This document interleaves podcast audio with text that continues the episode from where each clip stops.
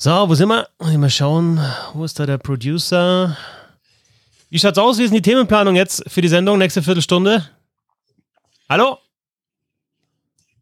Kein Producer da. Was ist denn jetzt los? Ah, es ist wieder ein bisschen Hockey. Oh, okay. Ich war noch bei Sportradio Deutschland.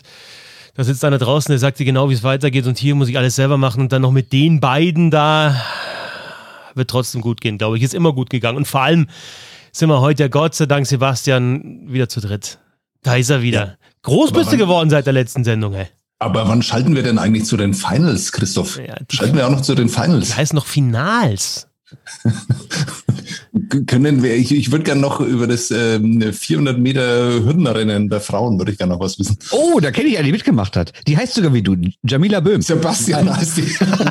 vom, ART, vom ART Düsseldorf ursprünglich. Die ist nach Wattenscheid gewechselt, ja, mit der habe ich schon diverse Interviews gemacht. War die hat eine Medaille geholt, ist dritte geworden, richtig? Ich glaube, dieses Mal eine dritte geworden. Ich bin ja, nicht sicher, aber die hat schon diverse Medaillen früher geholt. Ja, ja mit 120 Meter Rückstand auf die erste. Aber das nur nebenbei. Ist ja auch nicht mehr in Düsseldorf, ist ja jetzt in Wattenscheid. Also. Mhm, mh. ja. Okay, das erklärt natürlich alles. Ja. Das raubt natürlich Energie, ne? Ja, ist klar. Ich bin seit diesem Wochenende großer Kanu-Polo-Fan auf jeden Fall. Das ist eine geile Sportart, finde ich. Das wäre, glaube ich, auch was für mich. Das ist ja, dass du jetzt hier so einen auf Sportradio Deutschland, ich bin so der Supersporttyp, eindimensionalen Eishockey-Idioten und auf einmal kommt hier ein Fachtalk über 400 Meter äh, Hürden der Frau. Hätte ich nicht gedacht. Blöd, ja, da kenne ich eine. Habe ich schon mal gemacht. Ja, wirklich? Zwei Hürden habe ich schon mal geschafft. Nee, ich habe ich hab mich mal für die deutschen Unionmeisterschaften in 400 Meter Hürden laufen oh, in, meinem, in meinem zweiten Rennen über 400 Meter Hürden damals. Nicht schlecht, wie viele Kontrahenten? Wie? Das hat ja nichts mit Kontrahenten zu tun, das geht über Zeit, Zeit Christoph, stimmt, über Zeit genau. qualifiziert. Welche Altersklasse denn? Ähm, U9, was ist das? U19? A-Jugend hieß es damals. Oh, das, das ist ja richtig Leistungssport schon, oder? Oder damals nicht in Deutschland Leichtathletik? Wie damals nicht in Deutschland Leichtathletik. Man ja, vielleicht war die Leichtathletik-Ausbildung äh, damals, äh, du bist ja sehr alt schon, und ja. vielleicht, vielleicht, war die damals auch nicht so wie heute. Genau, in den 20er Jahren war die, war die deutsche Leichtathletik noch nicht so überragend wie heute. Ja, okay, das wird nicht besser, glaube ich. Ja, sag die Zeit aber doch, wenn, wenn du jetzt schon angefangen hast. Die hast doch sicher irgendwo eintätowiert oder so. Was die Zeit über 400 Meter Hürden? Nee, ja. ich habe das war ein Abfallprodukt, das habe ich nur einmal ausprobiert und habe mich sofort wie die Deutschen. Ich bin ja eigentlich ein Viertelmeiler gewesen, ohne Hürden. Viertelmeiler. Zehnkämpfer. Wahnsinn. Erst war ich Zehnkämpfer und dann bin ich auf die 400 Meter umgestiegen, ja. Aber bin passt zu dir, dass du so Individualsportler bist. Teamplayer bist du ja auch hier nicht. da hast du vollkommen recht. Dann passt das ganz gut. Arschloch. Wer ist, wer, wer ist eigentlich für Quiz? So, wer ist, jetzt wer, zweimal angepöbelt, jetzt ist alles gut. wer ist heute eigentlich Quizmaster? ah, ich natürlich. Scheiße, Schwickerat.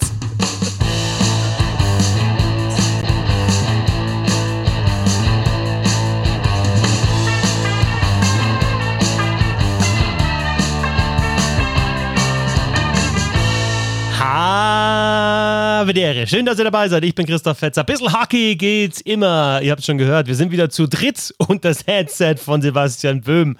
Das blinkt blau. Ganz schön. Müsst ihr dich ein bisschen jünger fühlen damit. Was ist das? Ja, nach Hause telefonieren, seht ihr nicht? Das sieht aus wie der IT-Finger. Ähm, äh, ich bin nur da, um T-Shirts zu bestellen hier. Wo, wo kann ich denn das machen? ja, komm, Fetzi, jetzt musst du doch erzählen, hau raus.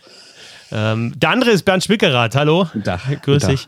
Ja, ähm, da, da, muss man als werben dafür, ne? Da muss man jetzt irgendwie also andauernd auch Fotos auf Instagram und so weiter mit diesem T-Shirt veröffentlichen und Influencer damit versorgen oder was weiß ich. Nee, ähm, ich, wir haben uns ja gedacht, das wäre mal ganz witzig, das zu probieren, wenn tatsächlich ja, einprägsame, ikonische Momente passieren bei so einem Eishockey-Turnier, wie zum Beispiel die geblockten Schüsse gegen Kanada oder natürlich der Penalty von Marcel Nöbels. Dann könnte man sich da so ein bisschen dran probieren, ob man da ein, ein schönes Design findet für T-Shirts. Und das gibt es jetzt www.seatshirt.de slash Blockparty zum Spiel gegen Kanada und www.seatshirt.de slash Bissel Shootout zu dem Ding von Marcel Nöbels im richtigen Moment erwischt, nicht von oben wie damals bei Forsberg, wahrscheinlich auch ohne Proteste von ähm, Genoni. Damals hat sich ja Hirsch hat sich ja beschwert, dass er auf der Briefmarke drauf war. Ich glaube, der hat sogar wirkt, dass dann die die Rückennummer und der Name zumindest unkenntlich gemacht worden sind. Persönlichkeitsrechte. Ne? Aber den Shot von oben haben wir eh nicht gehabt. Ja, ich finde es überragend. Da schalte ich nur einmal irgendwie diese wunderbare Bissel Hockey WhatsApp-Gruppe ein bisschen auf stumm und komme zurück und es gibt Bierdeckel äh, von Bissel Hockey und was nicht alles. Also starke Leistung, Jungs. Äh, sehr gut machen. Ich sollte öfter in Urlaub fahren. Ja, er hat aber Singular nehmen. Ich habe damit nichts zu tun. Das war alles der Herr Fetzer. Ja, und, mhm. und, also, und vor allem Design Hajo Arendt. Vielen Dank dafür. Auch an der Stelle, wenn wir gleich dabei sind, Musik, Martin Tetzlaff ja, ähm, danke euch beiden. Finde ich echt cool. Und jetzt gibt es einen schönen Opener und es gibt eben auch T-Shirts. Ich habe eins bestellt, weil ja, ich, ich ziehe das schon an. Äh, möglicherweise hier, wenn ich Hockey zock selber oder irgendwie sowas oder Podcast mache oder vielleicht auch mal in der Öffentlichkeit, vielleicht traue ich mich. ja, Sebastian, du bist ja, wenn du im Fernsehen wärst, dann wird es ja was bringen, aber mhm. du bist ja nie zu sehen. Nee, genau, ja. Muss auch nicht sein, finde ich. Mhm. Wie war der Urlaub dann, Sebastian, wenn wir schon dabei sind? Erholsam, ne? Ähm, sensationell, so sensationell, dass ich, äh, und das muss ich vorweg schicken, äh, ich werde zwar über die WM was erzählen, aber ich habe eigentlich nichts gesehen. Also eigentlich mache ich es wie immer.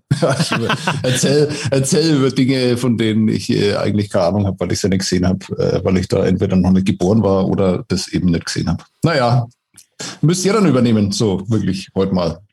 Hat nicht der Schwickerath ein bisschen drüber geschrieben, ab und zu mal so acht Artikel pro Tag? Äh, ja, wobei es auch schon Turniere gab, wo ich glaube ich mehr geschrieben habe. Aber doch, ich habe es verfolgt. Aber ich muss auch gleich sagen, ich habe es natürlich nicht so verfolgt wie in den Vorjahren.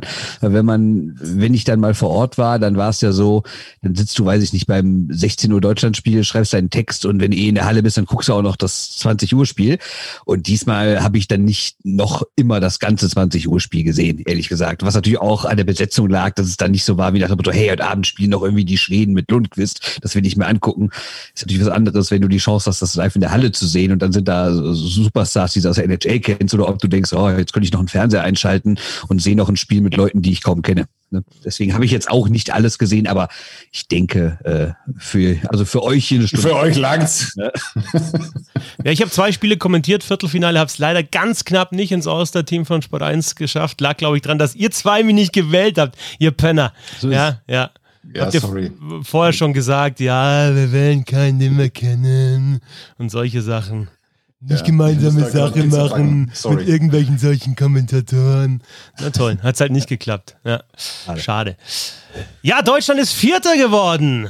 Äh, Halbfinale ganz knapp raus gegen Finnland, vorher souverän durchspaziert, bis ins Halbfinale dann ausgeschieden und dann hinten raus doch noch deutlich verloren gegen die USA, 1 zu 6. Und ja, ich glaube, diese ganze Geschichte kann man gut einordnen. Ich würde mal zumindest mal so überblicksmäßig anfangen und sagen, sehr gutes Turnier der deutschen Eishockey-Nationalmannschaft, hat auch Spaß gemacht, tolle Mannschaft. Aber. Oder? Gibt es kein Aber? Müssen wir dann weitermachen? Ja, aber, ich hätte mal angefangen jetzt. Aber ich glaube, ähm, hast du es auch, ich glaube, Bernd, du hast es auch geschrieben. Ich habe es öfter mal gelesen, aber viel zu selten. Ähm, dieses Aber ist nämlich ganz schön groß, finde ich. Also ich finde schon, dass man da große Chance verpasst hat. Ähm, da hätte man einfach eine Medaille holen können müssen. Und damit meine ich jetzt gar nicht das 1 zu 6. Äh, das Spiel ist, glaube ich, leicht erklärbar. Für die, die USA hatte da eigentlich nichts zu verlieren. Junge Mannschaft, ähm, denen vielleicht noch nicht so bewusst ist, dass äh, das vielleicht die einzige Chance war oder diese Chancen gar nicht so oft kommen, wirklich was zu gewinnen. Und die konnten da locker aufspielen, ähm, hatten äh, auch ein bisschen mehr Zeit, äh, sich zu erholen von dem Halbfinalspiel und dann geht so ein Spiel halt einfach dahin. Ähm, wenn sie da Powerplay-Tor machen, die Deutschen, in diesem vierminütigen Powerplay, dann sieht es anders aus, aber äh, fällt direkt danach, fällt es 0-1 von Christian Wolanin. Wie viele Tore hat Christian Wolanin spontan Trivia die letzten zwei Jahre geschossen? Das hat mir so ein ganz kluger Typ in so einer WhatsApp-Gruppe erzählt. Es war Ach, Mist. Scheiße. Eins in der AHL. eins in der AHL, genau. Und damit sind wir dann auch schon bei dem äh, Niveau dieses Turniers. Also ich finde, das ist ganz, also man kann die deutsche Mannschaft für all das loben, was sie da gezeigt hat und dass er auch tatsächlich wieder so ein bisschen Eishockey-Begeisterung freigesetzt hat, was äh, deutschen Eishockey-Nationalmannschaften neuerdings öfter ähm, passiert, was sehr schön ist in der Entwicklung. Man kann das alles loben, man kann diese Mannschaftsdynamik und äh, diesen Zusammenhalt loben, aber man muss immer darauf hinweisen, dass das nichts mit einer Weltmeisterschaft zu tun hat, wie man sie aus anderen Sportarten kennt. und diesmal eben noch viel weniger. Wir haben da schon mehrmals drüber geredet, man muss aber immer wieder drüber reden.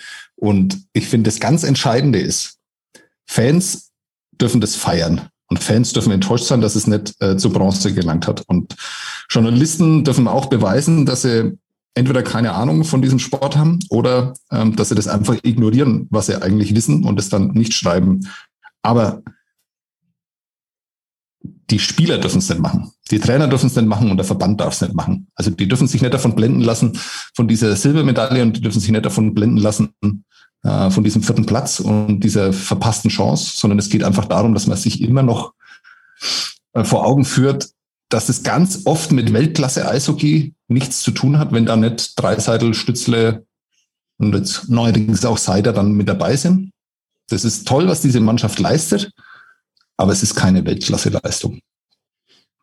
Ja, kann ich wenig hinzufügen. Ne? Genau, das ist der Punkt. Also ich habe ja genau das Toni Söderheim gefragt nach dem letzten Spiel. Also ich habe, er hatte immer diesen Satz gesagt: Ich rede nur über Spieler, die hier sind und nicht über Spieler, die nicht hier sind. Und das finde ich auch total in Ordnung während des Turniers.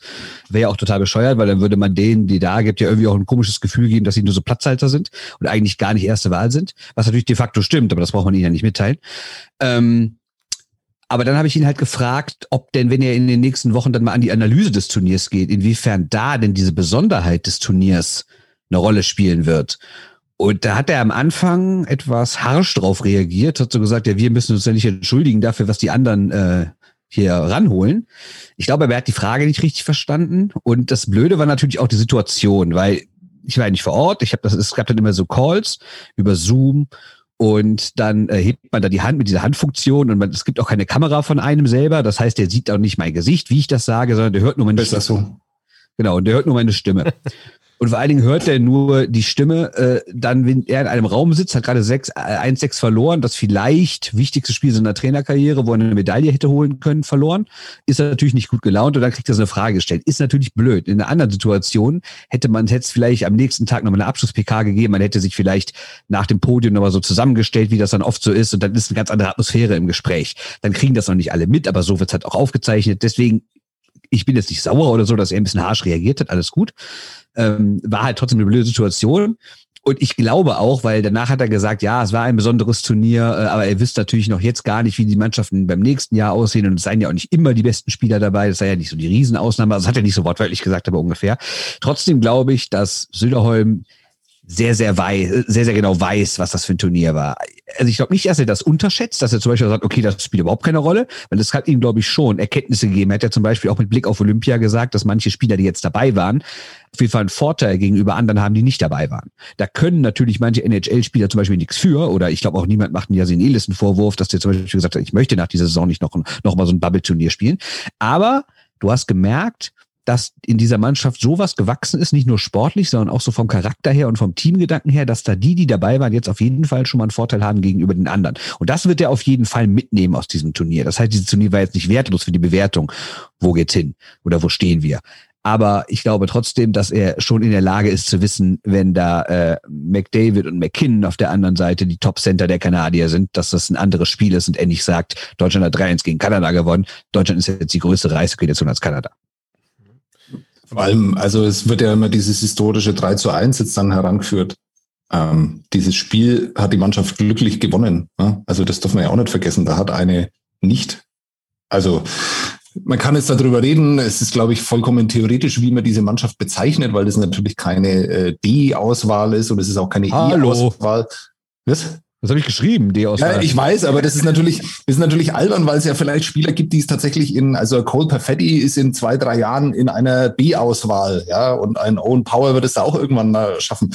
Ähm, insofern ist es müßig darüber zu diskutieren, was das jetzt für Auswahl war. Es ist jedenfalls weit davon entfernt, eine Nationalmannschaft zu sein, ähm, die man sich so aus Kanada sich dann irgendwie vorstellt. Und von dieser Mannschaft ist man ja dann doch auch ziemlich hergespielt worden. Und man kann sich über diese ganzen geblockten Schüsse freuen, aber es war relativ glücklich glücklich, wie die das gewonnen haben. Und ich sag's nochmal, ich habe das auch vor dem Turnier, als ich noch im Einsatz war, habe ich auch geschrieben, warum denn nicht Weltmeister? Das war die Überschrift auf, vor meine, äh, auf, auf, über meinem Vorschauartikel. Und ich bin der, der festen Überzeugung, dass man in, bei diesem Turnier hätte man Weltmeister werden können. Und ähm, Ja, aber den, deinen dein, dein Haupt, deinen Top-Favoriten haben sie auch rausgenommen, ne? Mit der Schweiz. Also das ist auf jeden Fall ja, Viertelfinale. Sehr, sehr, sehr, sehr, sehr unglücklich, sind wir mal ehrlich. Also also sehr unglücklich aus Schweizer Sicht, muss ich jetzt auch nochmal sagen. Nee, erklärt mir das mal bitte. Ich lese es ja bei euch auch und habe das immer wieder mitbekommen, ähm, dass das jetzt spielerisch auch so gut war. Stimmt denn das überhaupt? War denn ja, das spielerisch absolut. wirklich? Ja, absolut. Aber ge gemessen an früheren Nationalmannschaften oder an Weltklasse-Niveau? Ja, du, du, hast doch, du hast doch natürlich gemessen an der eigenen Historie. Und du hast doch immer und das ist tatsächlich schon das Problem, das ich hatte jetzt in den vergangenen Wochen. Wir wissen das ja alle. Jeder, der sich mit Eishockey beschäftigt, weiß, dass die besten Spieler der Welt bei der Weltmeisterschaft nicht mit dabei sind. Und selbst wenn ich jetzt dieses Turnier vergleiche mit vor zwei Jahren, haben wir die Scorerliste aufgemacht. Nylander an 1, Kucherov an 2, Gusev an 3, Voracek an 4, Stone, Mantha, Frolik, okay, dann ist so eine kleine Lücke, dann kommt ein gewisser Patrick Kane, da ist sogar so ein Dreiseitel auch noch mit dabei, ein Patterson kommt dann da noch und so weiter und so fort. Jack Eichel auf 26, Capo Caco. Die waren alle nicht mit dabei in diesem Jahr und deswegen war natürlich selbst in diesem besonderen Konstrukt Eishockey-Weltmeisterschaft das Niveau in dem Turnier nicht so hoch wie sonst bei Weltmeisterschaften. Und natürlich hat jetzt jemand, der sich überhaupt nicht mit Eishockey beschäftigt, trotzdem das Gefühl bekommen oder den Eindruck bekommen, okay, Deutschland kann im Eishockey Kanada schlagen und eine Chance haben gegen Finnland realistisch. Und da sehe ich schon eine Gefahr und deswegen weiß ich gar nicht, ob es auch so gut ist, so über das Turnier zu berichten, weil wenn das nämlich dann nächstes Jahr echt in die Hose geht und die kriegen äh, auf den Deckel, was passieren kann, was nicht passieren muss, aber was passieren kann, dann denken sich die, die noch nicht für, sich für Eishockey interessieren, die dann Olympische Spiele schauen, ja, was ist denn da jetzt los? Silbermedaille 2018, Vierter und gar nicht mal schlechter im Halbfinale äh, gegen Finnland 2020 und je, äh, 2021 und jetzt, was ist denn das? Und ich kriege Fragen von Leuten, die sich nicht für Eishockey interessieren. Ja, du interessierst dich doch für Eishockey. Sind wir, ja, sind wir jetzt besser als die Kanadier? Und dann muss ich das erklären. Und das, das kann dann, finde ich, nicht sein. Denn, denn, denn, denn, dann, denn, dann, wir interessieren uns ja schon für Eishockey und es gibt Eishockey-Fans, die finden Eishockey geil und die Nationalmannschaft auch geil, wenn die spielt. Aber es geht ja dann auch um die, die sich möglicherweise anfangen für Eishockey zu interessieren und die dann vielleicht nächstes Jahr erfahren, okay, was waren das die letzten Jahre? Erklärt mir das überhaupt mal jemand? Okay, sehe ich komplett anders. Ich sehe das nämlich so, dass wenn diese Mannschaft gut spielt und wenn es heißt, Deutschland gewinnt gegen Kanada und da steht eine Überschrift und dann steht vielleicht irgendwo im Text, wenn überhaupt, dass es nicht die kanadische A-Mannschaft war, aber das ist völlig egal. Weil die Leute wollen, dass Deutschland gewinnt und wenn Deutschland gewinnt, freuen sich, das ist in jeder Sportart so und schalten ein. Und wenn sie dann wissen, oder sagen wir so, sie freuen sich einfach, Deutschland hat große Mannschaften geschlagen, Deutschland ist ins Halbfinale gekommen, hatte sogar eine Chance auf eine Medaille oder hat sie 2018 sogar geholt und dann hatten die Leute glücklich. Wenn die Mannschaft dann im nächsten Jahr bei Olympia, ja waren es ja sogar nur ein paar Wochen später, wo sie dann in Dänemark noch nicht mal das Viertelfinale erreicht haben. Das ist aber völlig egal, weil die Leute, die sich über Olympia gefreut haben, die haben ja dann nicht nach, äh, nach irgendeiner Niederlage bei der WM 2018 in Dänemark gesagt, oh, so eine Scheiße, die Mannschaft gucke ich nie wieder an. Nö, die haben dann einfach, wenn überhaupt, wieder eingeschaltet, vielleicht dieses Jahr sogar erst zum ersten Mal wieder, als es dann wieder in die K.O.-Runde ging. Und auf die Leute, finde ich, brauchst du dann keine Rücksicht nehmen, weil die hätten ja auch, äh, weil, sagen wir mal so, wenn Deutschland gegen Kanada gewinnt und es wird überall gesagt, ja, ja, locker bleiben, Sternchen dran, das ist nur die D-Mannschaft, wie, wie man es auch immer nennen will, dann wären die Leute vielleicht gar nicht so begeistert gewesen und jetzt dabei geblieben, da wären sie ja erst recht nicht beim nächsten Turnier wieder dabei. Das heißt, ich glaube nicht, dass du jetzt Leute gewinnst, die du dann durch eine, durch, durch eine Niederlage in dem besser besetzten Turnier sofort wieder verlieren würdest. Aber, Wisst ihr, was ich meine? War ein bisschen ja, nein, aber es geht doch beides. Also, ich finde, selbst, also ich, ich mag Best on Best Turniere. Es gibt nicht so viele. Ich habe noch nicht so viele gesehen, wo richtig die Besten dabei sind. Ich habe sogar jetzt von dieser Generation an Eishockeyspielern noch kein Best on Best Turnier gesehen und hoffe, dass es ja, ja, okay, er ist halt dann auch schon wieder, ja, da war, war ein Conor McDavid noch nicht auf dem Niveau, auf dem er jetzt ist, da war Nathan McKinnon noch nicht auf dem Niveau, auf dem er jetzt ist und so weiter und so fort. Rantanen, Aho, die Finnen, die jungen Schweden und so weiter, die jetzt so Mitte 20 sind, die waren damals noch, noch gar nicht so weit, ne? die waren gerade am Anfang ihrer Karriere. Die sind jetzt alle was, da. Was, was genau war 2016 eigentlich? World Cup. Ja, genau. Okay, ja. gut. Da gut, da, ja. da hat es natürlich das Team aus North America gegeben, das war genau, schon ganz geil. Ja, da gab es ja eine aber Halt auch wieder World ja, Cup. Aber die Stars waren aber dabei, ja. das meine ich. Ja. Das stimmt. Ja. Also ich habe Lust auf dieses Turnier. Ich finde aber auch eine Eishockey-Weltmeisterschaft einfach, es ist ein sensationelles Turnier. Ich finde das cool. Ich finde auch cool, dass sich dann die Eishockey-Fans ja zusammen noch mehr für Eishockey interessieren für die zwei Wochen. Ich habe schon ein paar Mal von dieser Gruppe gesprochen, mittlerweile mit so 70 ähm, bisschen Hockey-Fankurvlern, die da drin sind. Das ist eine sensationelle Eishockey-Gruppe, weil die aus allen Teilen Deutschlands kommen, ob DL, zweite Liga, Oberliga, ähm, schon sonst wo waren, ähm, Eishockey-Hopper sind und, und Geschichten erzählen können ohne Ende. Und jeder weiß und jede weiß äh, eine andere Geschichte. Und da sehe ich halt dann, dass, dass dann doch mal die Faszination fürs Eishockey in dieser Zeit noch mal größer wird. Und dann freut man sich auch. Eben. Ja, nein, aber Moment, Moment, es können doch auch mal zwei Dinge wahr sein. Du kannst doch, einer, kannst doch einerseits sagen, das ist ein geiles Turnier, schaue ich mir gerne an, super, ja, verschiedene Nationen kommen zusammen, normalerweise großes Eishockeyfest, ist es ja wirklich bei der Weltmeisterschaft. Ist ja nicht nur so gesagt, das wissen wir ja. Da wird Party gemacht, das ist toll, da kommen, das ist, das ist gelebte Völkerverständigung, wirklich bei einer Eishockey-Weltmeisterschaft.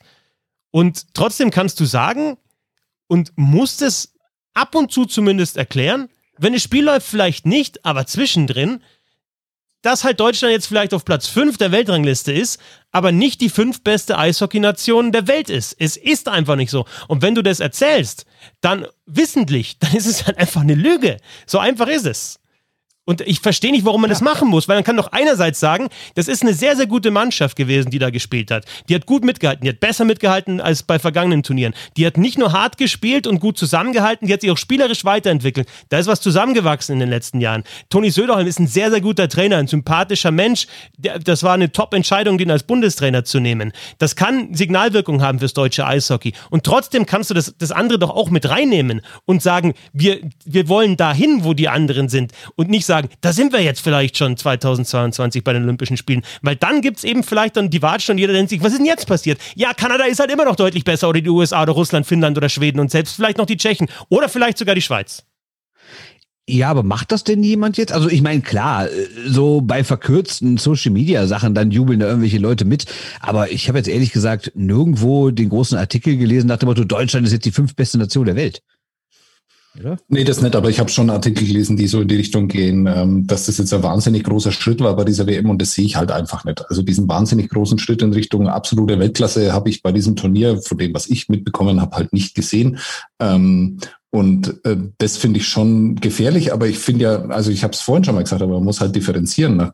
Das, was da draußen ähm, außerhalb dieser Kabine stattfindet, außerhalb äh, des Verbandsgebäudes und äh, der Räumlichkeiten, wo Trainer sich vorbereiten, ähm, das kann man ja durchaus geschehen lassen. Und da darf man ja auch gerne ein bisschen übertreiben dabei. Das ist ja, kann jeder machen, wie er will. Ähm, aber intern muss das einfach anders äh, dargestellt werden. Und dann muss man sich einfach Szenarien überlegen, die dann aussehen, ähm, dass man halt bei einer WM dann irgendwann mal ja, ich weiß, äh, Detroit Red Wings, ähm, aber die haben viele Prospects. Das kann relativ schnell gehen, dass die dann auch wieder Rolle spielen. Und dann hast du halt einfach deine besten fünf Spieler äh, bei einer BWM nicht dabei. Und dann kann es ganz, ganz schnell in eine andere Richtung gehen. Ich sage nicht, dass diese Mannschaft, die ist, glaube ich, so gefestigt und die hat jetzt so einen mir fällt tatsächlich kein blödes Wort ein, aber die hat so ein Mindset, dass sowas nicht mehr passiert. Also man wird nicht mehr in diese ganz, ganz äh, dunklen Zeiten, Zeiten zurückfallen. Aber ähm, das ist für diese Mannschaft ist es nicht klar, dass die sich jede WM für Viertelfinale qualifizieren. Das wird nicht passieren. Ja, und es ist doch tatsächlich vielleicht sogar ein besseres Zeichen für die Entwicklung des deutschen Eishockeys, wenn in den nächsten Jahren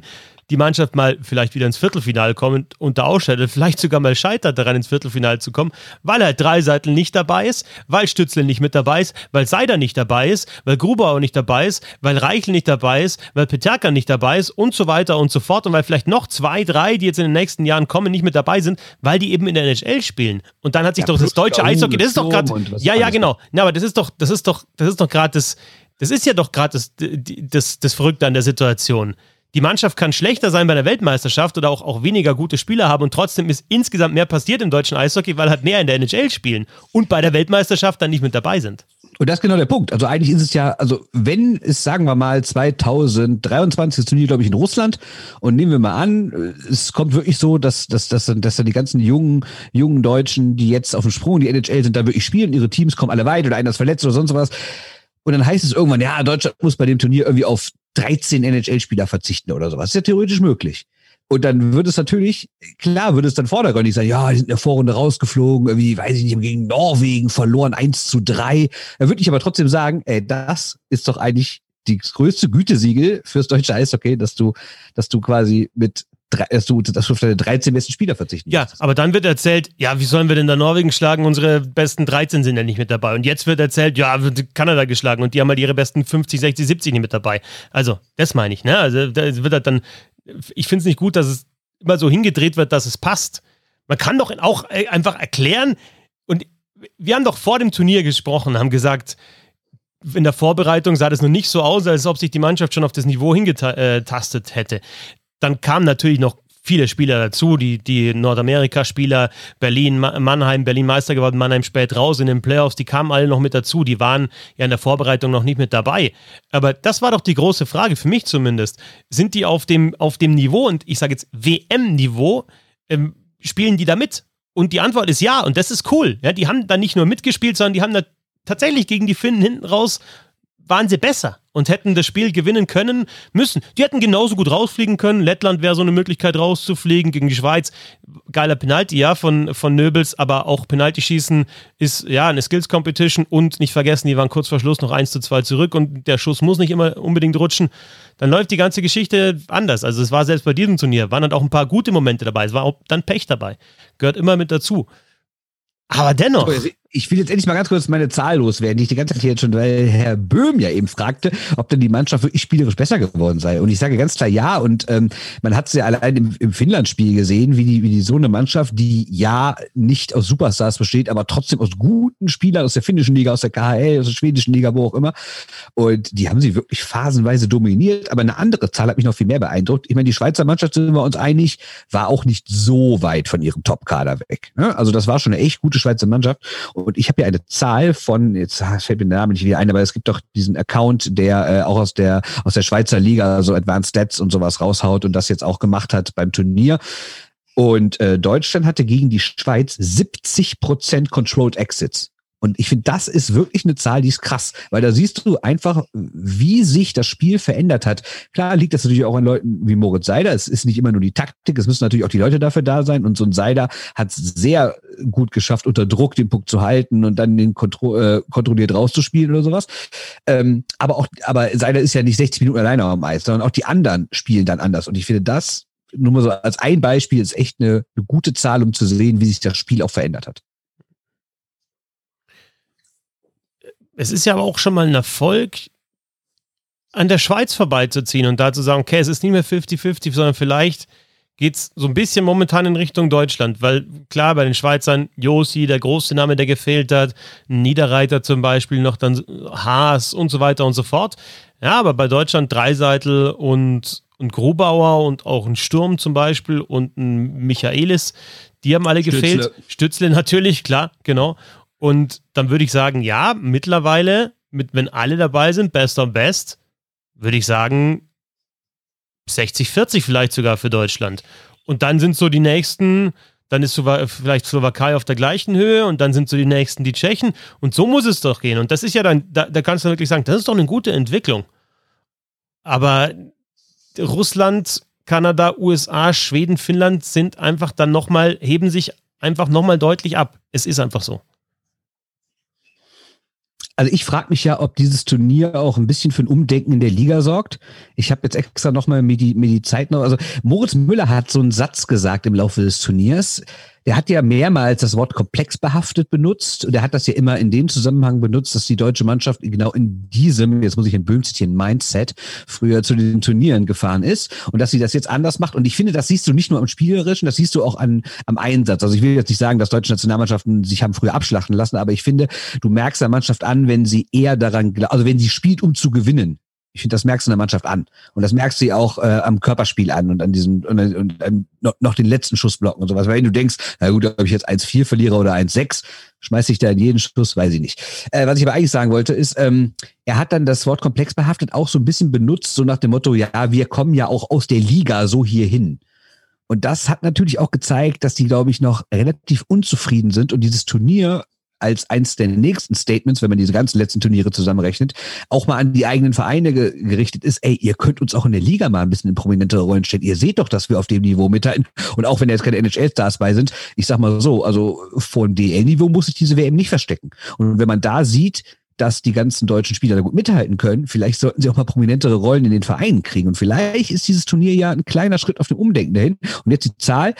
Ich habe mir gerade nochmal angeguckt, die ähm, Powerplay-Zeiten in der DEL. Und unter den Top 15 ist genau ein deutscher Nationalspieler, Freddy Tiffels. Unter den Top 50 kommen noch Nöbels, Plachter, Gawank, gut, der hat nur ganz bisschen gespielt, äh, und Eisenschmied hinzu. Das heißt, wir reden von den 50 Spielern in der deutschen Eishockeyliga, die die meiste Überzahlzeit kriegen. Also von denen erwartet wird, dass sie in entscheidenden Momenten die entscheidenden Tore schießen, dass auf die, deren Schultern die Verantwortung liegt. Und da sind fünf deutsche Nationalspieler bei. Geile Geschichte. 50. Richtig geile Geschichte, habe ich vor dem Turnier, glaube ich, fast genauso auch erzählt, aber es ist auch gut, dass es dir aufgefallen ist und dass du damals wahrscheinlich nicht zugehört hast. Aber logisch. Doch. Ja, aber es, es ist ja auch so. Und dann, ja, ist die Frage, ändert sich das dadurch, dass Deutschland jetzt so gut ab, äh, gespielt hat bei dem Turnier?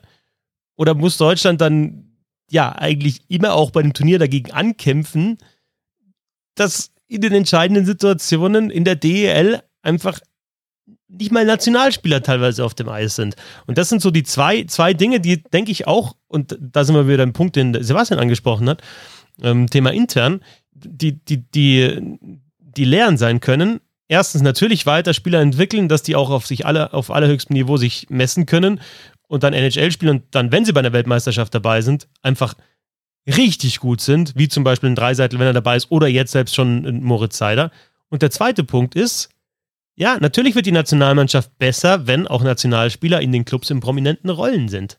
Und wenn auch ja. Spieler jung schon in prominente Rollen reinkommen und da reinwachsen. Ja, ich mich auch noch sagen, noch ein Satz dazu hat Nöbels nämlich auch gesagt, weil ihm auch die Frage gestellt wurde, warum denn äh, die deutsche Nationalmannschaft in den letzten Jahren sich so entwickelt hätte und wo die ganzen jungen Spieler herkommen. Und dann hat er auch halt gesagt, ja gut, das sind halt Spieler, die werden jetzt eingesetzt. Ne? Also klar, sind natürlich auch Ausnahmetalente, aber so ein Seider, so ein äh, Reichel Peterka, Stützle oder wenn, oder sei es auch so ein Wohlgemut, der jetzt gar nicht dabei war, ne? aber so Leute, wenn die in dem Alter schon halt mehr Eiszeit kriegen, können die sich auch entwickeln und sonst hätten die sich vielleicht gar nicht so entwickeln können. Da muss der Herr Böhm mal wieder was sagen. Ja, weil ich bei euch einen äh, positiven Unterton raushöre, der mich total irritiert. Also in der DL wird es einfach nicht passieren. Das wird nicht passieren. Das ist, äh, das siehst du allein an den, an den Transfers, die jetzt im Sommer getätigt werden. Das wird nicht passieren. Und es ist selbst dort, wo du Talente hast und bewiesen hast, dass du Talente rausbringst, ist es nicht passiert in dieser Saison, weil du halt einen Florian Elias, ähm, der auf höchstem Niveau nachgewiesen hat, dass er, dass er Eishockey spielen kann, der hat nicht mitspielen dürfen bei Mannheim. Ganz einfach. Und es ist überall so. Und wenn du keine, und da darf man mich jetzt unter keinen Umständen falsch verstehen. Aber wenn du keine Deutschen als Sportdirektoren hast in der DL und keine deutschen Trainer hast, dann wird sich das nicht ändern, weil nur die kapiert haben und ein Interesse daran haben, über die deutsche Nationalmannschaft und über die Euphorie, die während einer WM freigesetzt werden kann, das Eishockey in Deutschland zum Wachsen zu bringen, wohingegen Sportdirektoren aus Kanada, aus den USA, wo auch immer die herkommen und Trainer einfach andere Interessen haben.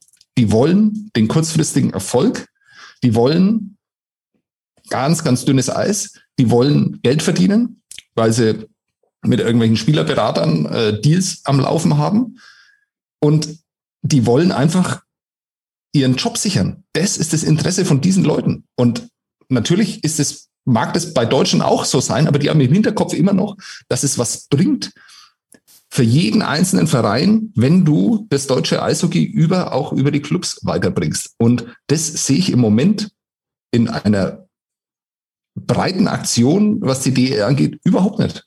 Und äh, das ist schade. Und ich glaube auch, das kann ich nicht beurteilen. Ich weiß nicht, wie viele Gespräche der Scheidnagel früher geführt hat. Ähm, aber mir graut davor, auch ganz dünnes Eis, aber mir vorzustellen, wie Christian Kühners bei den ganzen Sportdirektoren in der DEL anruft und sagt, ja, müssen wir schon ein bisschen was machen und müsst schon weitergehen und seht ja, wie gut das ist und so für uns und für uns alle.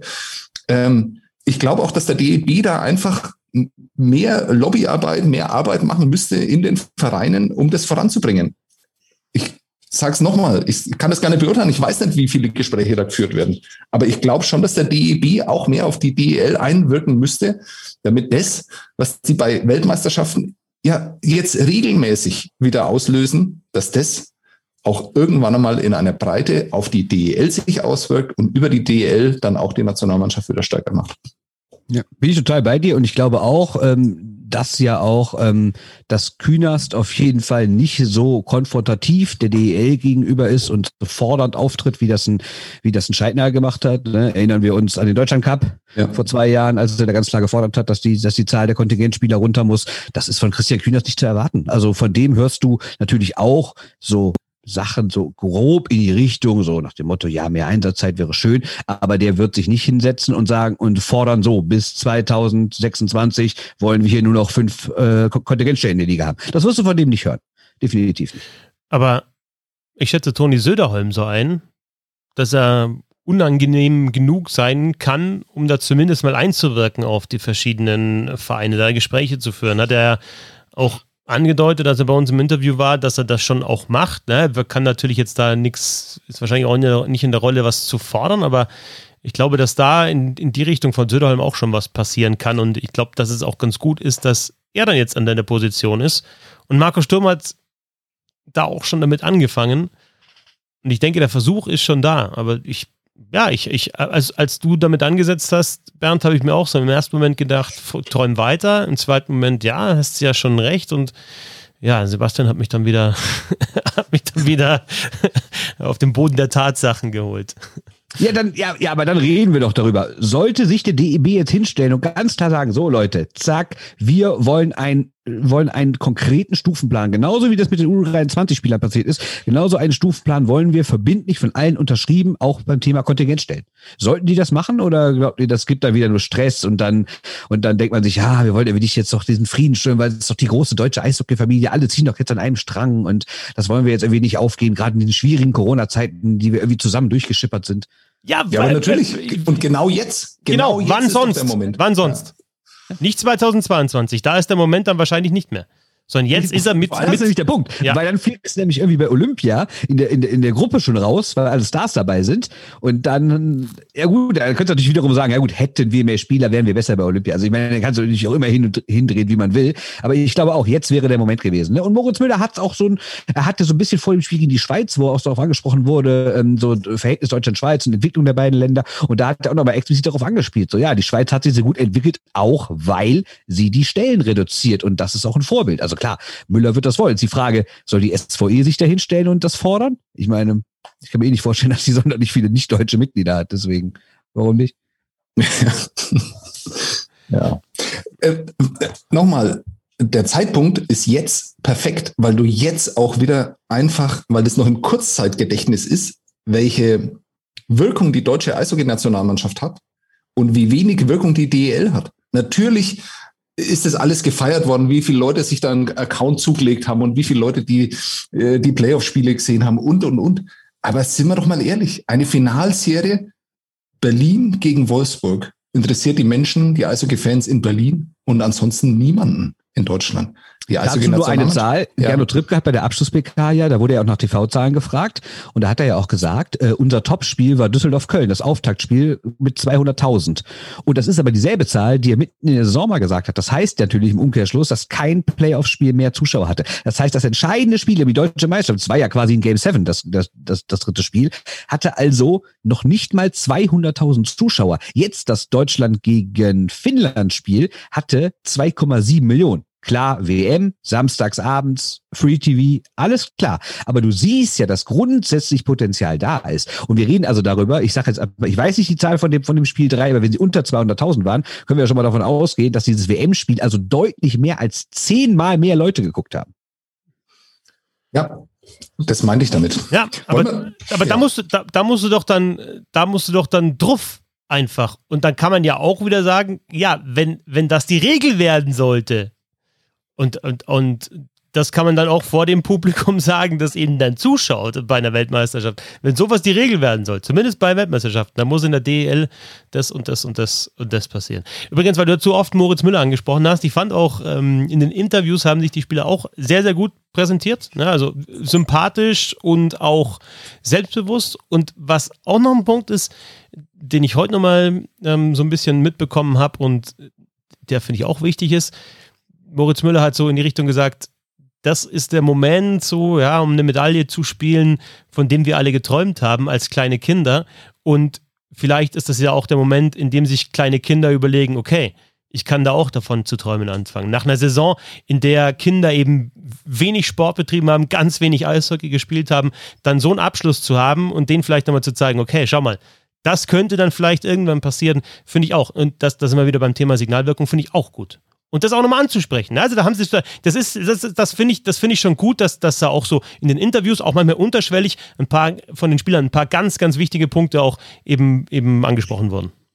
Ja, klar, die sind schon sehr reflektiert. Also nicht, nur was, was die Spiel angeht, sondern auch was das drumherum angeht, weil die natürlich auch ständig und ich glaube mehr als in anderen Sportarten halt mit den Begebenheiten ähm, konfrontiert sind. Ne? Ähm, Söder hat dasselbe Thema angesprochen. Der hat auch gesagt, äh, das sei ja wichtig und der hofft, ne, dass Kinder das sehen. Aber ich meine, gucken wir doch mal alle nach draußen. Also klar, wir haben jetzt hier nicht äh, den, den Mittelmeersommer aktuell, aber wir wissen alle, wie es läuft. Ne? Wenn der Eishockey-Weltmeisterschaft vorbei ist, dann ist erstmal drei Monate Sommer. Und ähm, ob die Kinder dann drei, vier Monate später sich noch daran erinnern, dass sie jetzt Lust auf Eishockey hätten, weiß ich nicht. Das ist natürlich ganz anders. Wenn du Fußball-Weltmeister wird, dann gehen die Kinder äh, am nächsten Morgen raus, schnappen sich einen Fußball, ziehen sich irgendwie äh, irgendein weißes T-Shirt an oder haben vielleicht Glück, dass sie ein Trikot geschickt bekommen haben und gehen auf den Bolzplatz. Ne? Das ist natürlich immer das Problem, was diese Sportart hat, dass du nicht einfach sagen kannst, hey, gerade gesehen, ich mach sofort nach, sondern eventuell machst du es in vier Monaten nach und brauchst eine teure Ausrüstung und kriegst noch nicht mal irgendwie Platz und spielst dann äh, das erste Training samstags um halb sechs morgens. Ne? Was habt ihr denn noch vorbereitet, liebe Freunde? Gibt es noch was zu WM? Ja, wir, haben, wir, wir haben doch gesagt, jeder äh, erzählt so seinen WM-Moment, oder haben wir das nicht gesagt? Ich habe neun vorbereitet. Nein, Quatsch, Quatsch, Quatsch. ich sag, bevor wir das machen, Highlights, ja, so ein bisschen persönliches Highlight. Ähm, wir waren ja gerade auch beim Verband und ähm, das Thema Franz Reindl sparen wir hier jetzt nicht komplett aus im Podcast. Ähm, also Franz Reindl eigentlich ehrenamtlicher Eishockey-Präsident, der trotzdem Gehalt kassiert, samt Dienstwagen, über Umwege auch teilweise. Ich habe heute Short Heading News nochmal gehört, ausführlich. Ich finde, Bernd, du und Christoph, ihr habt das gut besprochen. Ähm, und ja, deswegen wollte ich darauf auch nochmal verweisen. Wir haben jetzt gesagt, wir diskutieren das hier noch, nicht noch einmal, aber wer sich für das Thema interessiert, und ich denke, ja, das, das sollte man sich auch anhören, ähm, der hört Short Heading News. Quintessenz, ne, Quintessenz kommt dann im Podcast bei den Short Heading News, so mal was. Hört das. Genau, also nur ganz kurz, das basiert ja auf einer Geschichte, die der Spiegel und die Augsburger Allgemeine gemacht haben und äh, genau, und dann haben wir das besprochen. Ja. Also Bernd, was ist dein Highlight dieser Weltmeisterschaft oder ein, dein erstes von deinen neun? Also ich habe ehrlich gesagt mir WM-Moment aufgeschrieben und gar nicht zwingend Highlight, weil ähm, mein WM-Moment war wirklich äh, direkt das Spiel, das Lettland gegen Kanada gewonnen hat. Weil da habe ich mir so überlegt, was wäre jetzt los in dieser Stadt? Weil ich, erinnert euch 2017, Deutschland schickt die USA. Dann 2018, Dänemark schickt Finnland. Also immer am Ende ist es ja oft so, oder eigentlich immer so, weil der Gastgeber sich den Spielplan macht, dass man sich am Anfang direkt einen Top-Gegner nimmt, weil man hofft, man ist selber mehr eingespielt als der und kann ihn vielleicht eher schlagen als äh, anderthalb Wochen später, wenn der auch eingespielt ist. Und häufig klappt das ja auch. Also diese drei Beispiele, die ich jetzt genannt habe, da hat es ja auch geklappt. Und das ist immer nicht nur sportlich total wichtig, sondern dann ist auch direkt das Turnier es ist emotional da. Wenn die Heimmannschaft einen großen schlägt, dann ist direkt die Party da. Ja, und dieses Jahr war halt die Party irgendwie nicht da. Ne? Es gab keine Zuschauer in der Halle, es gab wahrscheinlich keine Party in der Altstadt und ich war noch nicht da, aber wenn man hört, wie schön die Altstadt von Riga sein muss und wenn man weiß, wie verrückt die lettischen Eishockey-Fans sind, was meint ihr, was da los gewesen wäre, wenn doch an dem Abend vielleicht schönes Wetter, Auftakt, Sieg, Lettland schlägt Kanada, die ganze Stadt hätte gefeiert in der Altstadt und dann, und das war so direkt mein WM-Moment, wo ich dachte, na, das ist dieses Jahr, ich meine, ich wusste natürlich vorher, dass es dieses Jahr nicht so ist, ja, nicht mehr nicht doof, aber das hat mir dann nochmal so richtig vor Augen geführt, so, so, was wäre, wenn. Und das war so mein WM-Moment direkt. Also dein WM-Moment hat nicht so wirklich stattgefunden. Ähm, da mache ich gleich mal so lame weiter. Ähm, Schön, genau. Äh, ich finde äh, tatsächlich diese Pressemitteilung, die der Weltverband dann da rausgegeben hat, äh, dass alle Tests negativ waren, dass es keinen Positivfall gab, finde ich tatsächlich erstaunlich. Also ich, find's, ich mag das gar nicht so wirklich werten. Ich möchte einfach mir nur damit behelfen, zu sagen, es ist erstaunlich, bemerkenswert, wie auch immer man das formulieren will. Und das ist auch eine Sache, mit der ich hätte ich überhaupt nicht gerechnet. Und es war auch sehr schön bei diesem Turnier, dass äh, dieses Virus überhaupt keine Rolle gespielt hat. Stimmt, und das äh, finde ich, das, das haben wir noch gar nicht besprochen. Also man muss die Spieler jetzt nicht mal auf den Sport loben, sondern man muss ja auch nochmal loben, was die da alles für Einschränkungen hatten. Ne? Also ich glaube echt nicht, dass es so easy Also alle haben es ja thematisiert, sei es die Kanadier am Ende, die Amerikaner, die Deutschen natürlich also was das für eine harte Zeit gewesen sein muss. Und da muss man echt mal sagen, erstens, gute Organisation von der IHF und den, und, und den nationalen Landesverbänden und vor allen Dingen auch krasse Disziplin, die die Spieler gezeigt haben. Man hat ja nicht einmal irgendwie von so einer Geschichte gehört, irgendwie, ja, da ist einer nachts irgendwie raus und hat sich der Tanke drei Bier geholt oder irgendwie sowas. Gar nicht. Ne? Also da, gerade in diesen Zeiten muss man eigentlich sagen, größten Respekt, was die da gemacht haben. Ne? Und ja. da auch nochmal die Vorgeschichte, dass ja alle Nationen diese Situation vorher auch schon hatten. Also eine Art Bubble, ja, Vorbereitung. Ja. Jetzt in, in Deutschland war es, war es eben in Nürnberg dieses ja, Trainingscamp schon wochenlang und dann noch zur Weltmeisterschaft und dort dann eine andere Situation. Vielleicht sind da sonst mal, ja, vielleicht ist ja mal die Familie mit dabei, vielleicht kommen die Eltern mal nach Riga, schauen sich Riga an, sind dann im Stadion, man kann danach mit den Eltern noch quatschen, vielleicht sogar was essen gehen. Ähm, die sieht man vielleicht unter der Saison nicht als Spieler, ja, so in die Richtung. Und ja, auch deswegen dieses Turnier richtig, richtig speziell und dieses Video, habt ihr das Video gesehen, nachdem Deutschland ausgeschieden ist und wo sie dann zur Aces Wonderwall gesungen haben, ich glaube Niederbergers mhm. Trikot hochgehoben haben. Ich glaube, dass tatsächlich auch dieses Trainingscamp dann nochmal den Zusammenhalt in der Mannschaft noch mehr gestärkt hat und vielleicht auch nochmal größer, ja, weil noch mehr Spieler dabei sind und auch noch mehr Spieler gemerkt haben, okay, boah, das war schon echt, echt cool und vielleicht, da, da würde ich eigentlich ganz gern nochmal hin. Also Image der Nationalmannschaft. War nicht immer so in Deutschland, dass man da gern hingefahren ist, es war vielleicht noch so lästiges Turnier und so weiter. Und die Spieler, die jetzt nicht mit dabei waren, haben sich sicherlich, wenn sie die Bilder gesehen haben, gedacht, okay, cool, das will ich eigentlich auch mal erleben. Ob dann gegen Conor McDavid oder nicht, gar nicht so wichtig, aber diesen Zusammenhalt und, und einfach dieses Gefühl, ich glaube, das ist cool. Glaube ich auch. Und wenn man das dann noch mal, was wir jetzt noch gar nicht hatten, wenn man das dann nochmal auf die DEL-Saison bezieht, was da ja noch alles war mit dem Gehaltsverzicht und der unsicheren Lage und sowas, also es war schon eine echt spezielle Eishockey-Saison für die meisten Spieler. Ne? Ja, ich würde tatsächlich. Und das war jetzt dein Moment? Wonderwall. Christoph, war das dein Moment mit Nein, Wonderwall? Ähm, ich bin tatsächlich einfach auch bei, bei so Turnieren immer froh, wenn ich wenn ich Mannschaften sehe und, und wirklich Mannschaften, ne? Du hast, du hast dann, das sind Nationalmannschaften und du denkst immer, ja, da spielt Kanada gegen Russland oder Finnland gegen Deutschland oder Tschechien und sonst was. Und manchmal denkt man sich, ja, die spielen jetzt alle mit dem gleichen Trikot, aber irgendwie so eine richtige Mannschaft ist es nicht. Die sind jetzt da zusammengewürfelt, die kommen zusammen, du merkst dann bei manchen Spielern abwinken und so weiter, nicht vollen Einsatz. Und wenn eine Mannschaft bei so einem Turnier richtig gut funktioniert, dann ist es mir im Endeffekt dann auch für die Bewertung fast ein bisschen egal, wie weit sie kommt und was, was sie reißt. Mich, mich packt es trotzdem. Und das hat mich tatsächlich bei der deutschen Nationalmannschaft dieses Mal gepackt. Ja, es wird natürlich, natürlich schmeißt sich ein Kühnhackel und ein Rieder, natürlich schmeißen sich die in Schüsse auch, wenn sie aus Nordamerika kommen, weil sie sich halt in Nordamerika auch in die Schüsse schmeißen. Aber genau das war auch so ein Thema, was wir vorher hatten. Kommt da jetzt ein, ein Rieder und ja, hat in den Playoffs letztes Jahr zumindest ab und zu mal ein Tor geschossen in der NHL und sagt ja, hey, hallo, Top 6 und Powerplay. Oder kommt ein Rieder und sagt, ja, diese Landshüterei finde ich geil, wir, wir, wir bringen Tempo rein und wir spielen dann noch Unterzahl und wir blocken die Schüsse. Also da hat sich schon jeder in seine Rolle eingefunden und es war nicht perfekt, es waren noch Fehler dabei. Das muss man ja auch ganz klar sagen. Vor allem in den entscheidenden Situationen ähm, haben die Gegner meistens mehr Effizienz gezeigt und, und Deutschland hat, hat, hat Fehler gemacht, die man vielleicht vorher nicht gesehen hat. Aber der Einsatz hat gepasst, das Teamgefühl hat gepasst und ich glaube auch, dass für, das, das für die nächsten Jahre sehr viel wert sein kann. Drei Dinge dazu. War das einer von euch, ja, damit ich da jetzt nicht, damit ich die richtigen oder dass ich anonym beleidige, war das einer von euch, der sich diesen blöden Spitznamen Krake hat einverlassen für den Niederberger? Nee, ja, war keiner von euch. Okay, gut. Schon mal gut? Fürchterlich. Wer, wer kommt denn auf so eine Idee? Ich, ich, ja, egal. vor allem, wenn der dann die Steinvorlage gibt und dieses Wonderwall, ich kenne das Video und ich weiß nicht, äh, von was du da redest, aber Wonderwall ist doch der äh, Spitzname für den Niederberger. Wonderwall. Matthias, aber das war doch nach Wonderwall, dem Turnier, oder? Niederberger. Ja, stimmt. Wonderwall. Ja, war, war offenbar nach dem Turnier, aber. Und war der auch noch im Berlin? ist der Wahnsinn.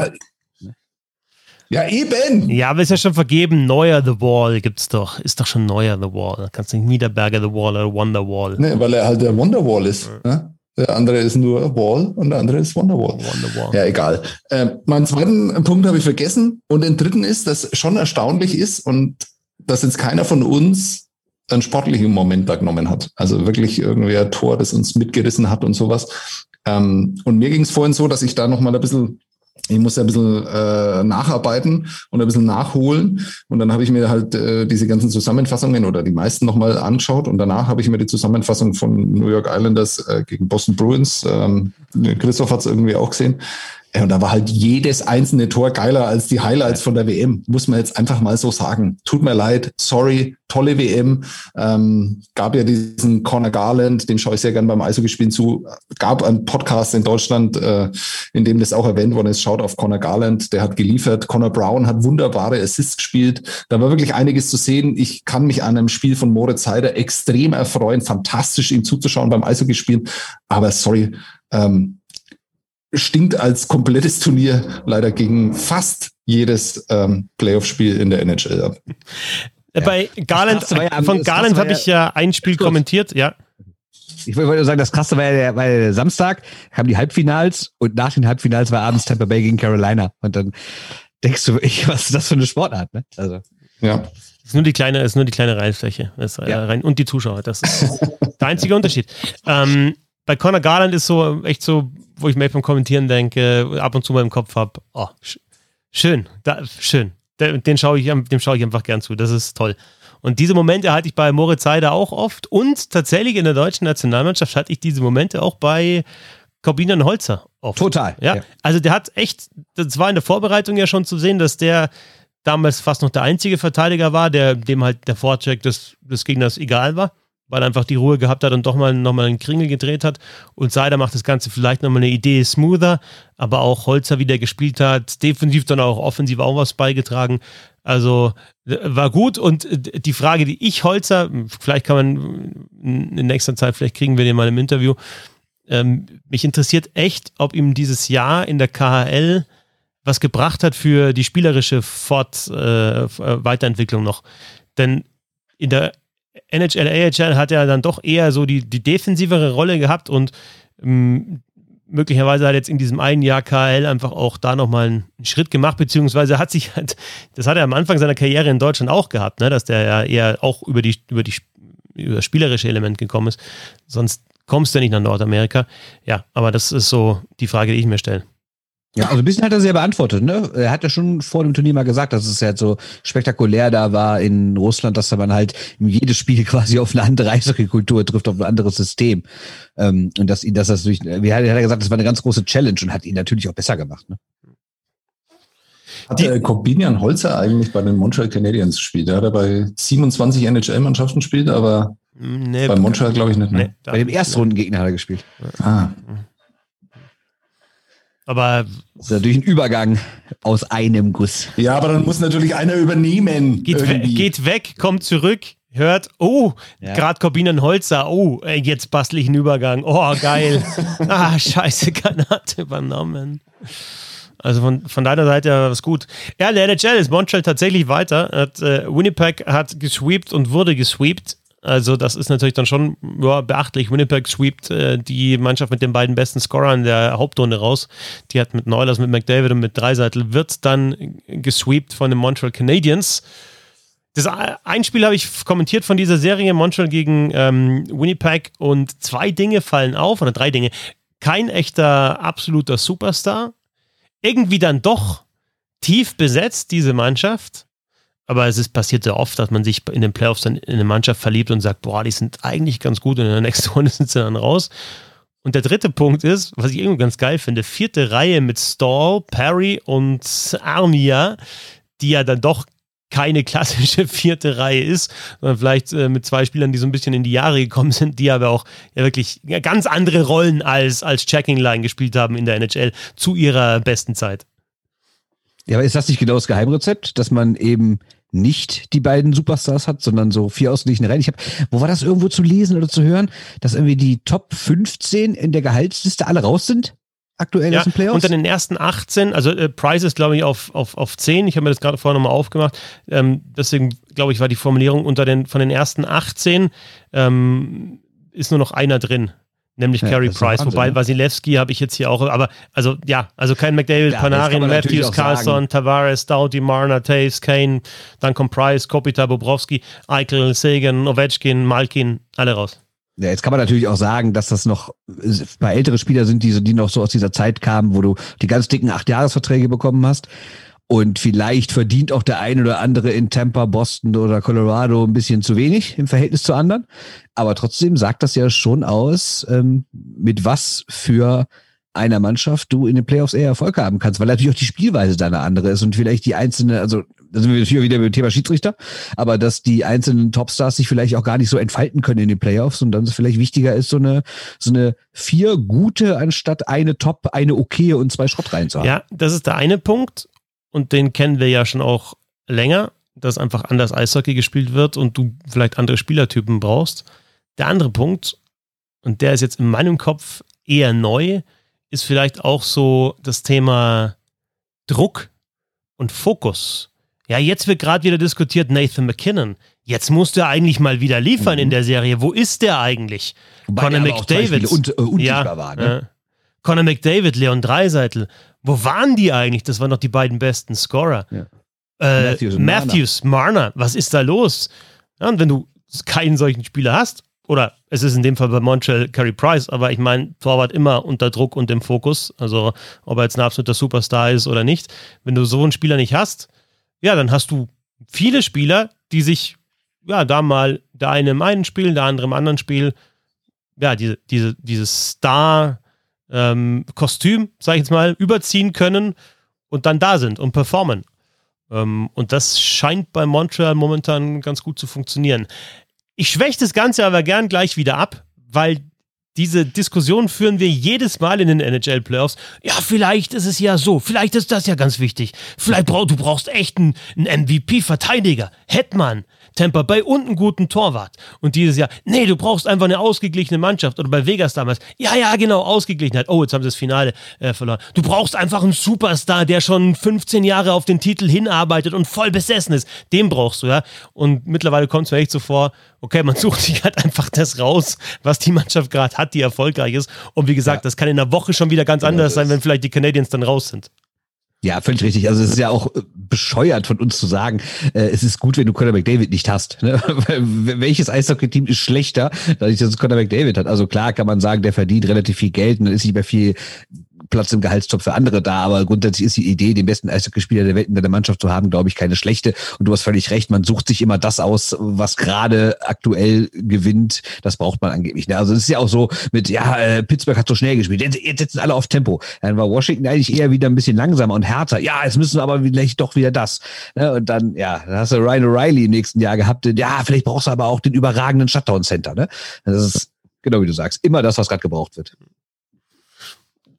ganz allgemein zu diesen NHL Playoffs. Ich habe, also letzte Nacht war ja von Sebastian schon angesprochen, Bruins gegen Islanders. Sensationelles Spiel am Ende 5 zu 4 für die Islanders. Auch das krass, ne? Auch die haben ja keinen so einen wirklichen Superstar. Barcel ist es natürlich ein sehr, sehr guter Spieler, aber jetzt auch keiner, wo ich sage, das ist so Top 5 Stürmer in der Liga. Ähm, die haben dann so eine verrückte Sache wie eine vierte Reihe in Anführungsstrichen mit Sisikas, Clutterbuck und Martin, die äh, zwei über zwei Millionen oder einer über zwei Millionen und äh, zwei über drei Millionen verdienen, was du ja eigentlich auch nicht machst in der vierten Reihe. Und das funktioniert auch und die spielen nicht nur, die fahren nicht nur Hits, sondern die können auch mal zumindest mal eben, ja, so so ähm, äh, Kremmer, Rieder, Kühnhakelmäßig auch mal einfach Tempo machen nach vorne und das funktioniert. Und eine andere Geschichte noch, die mir da aufgefallen ist in diesem Spiel, es ist echt ein Traum, wenn Bergeron, Marchand, Pasternak zusammen mit McAvoy und Grizzly auf dem Eis sind. Also Wahnsinns-Fünfer-Block, wie, wie die sich teilweise spielen mit dem Gegner und wie die Tore schießen und wie die Chancen herauskombinieren und Traumtore auch machen, wie zum Beispiel das von Marchand letzte Nacht.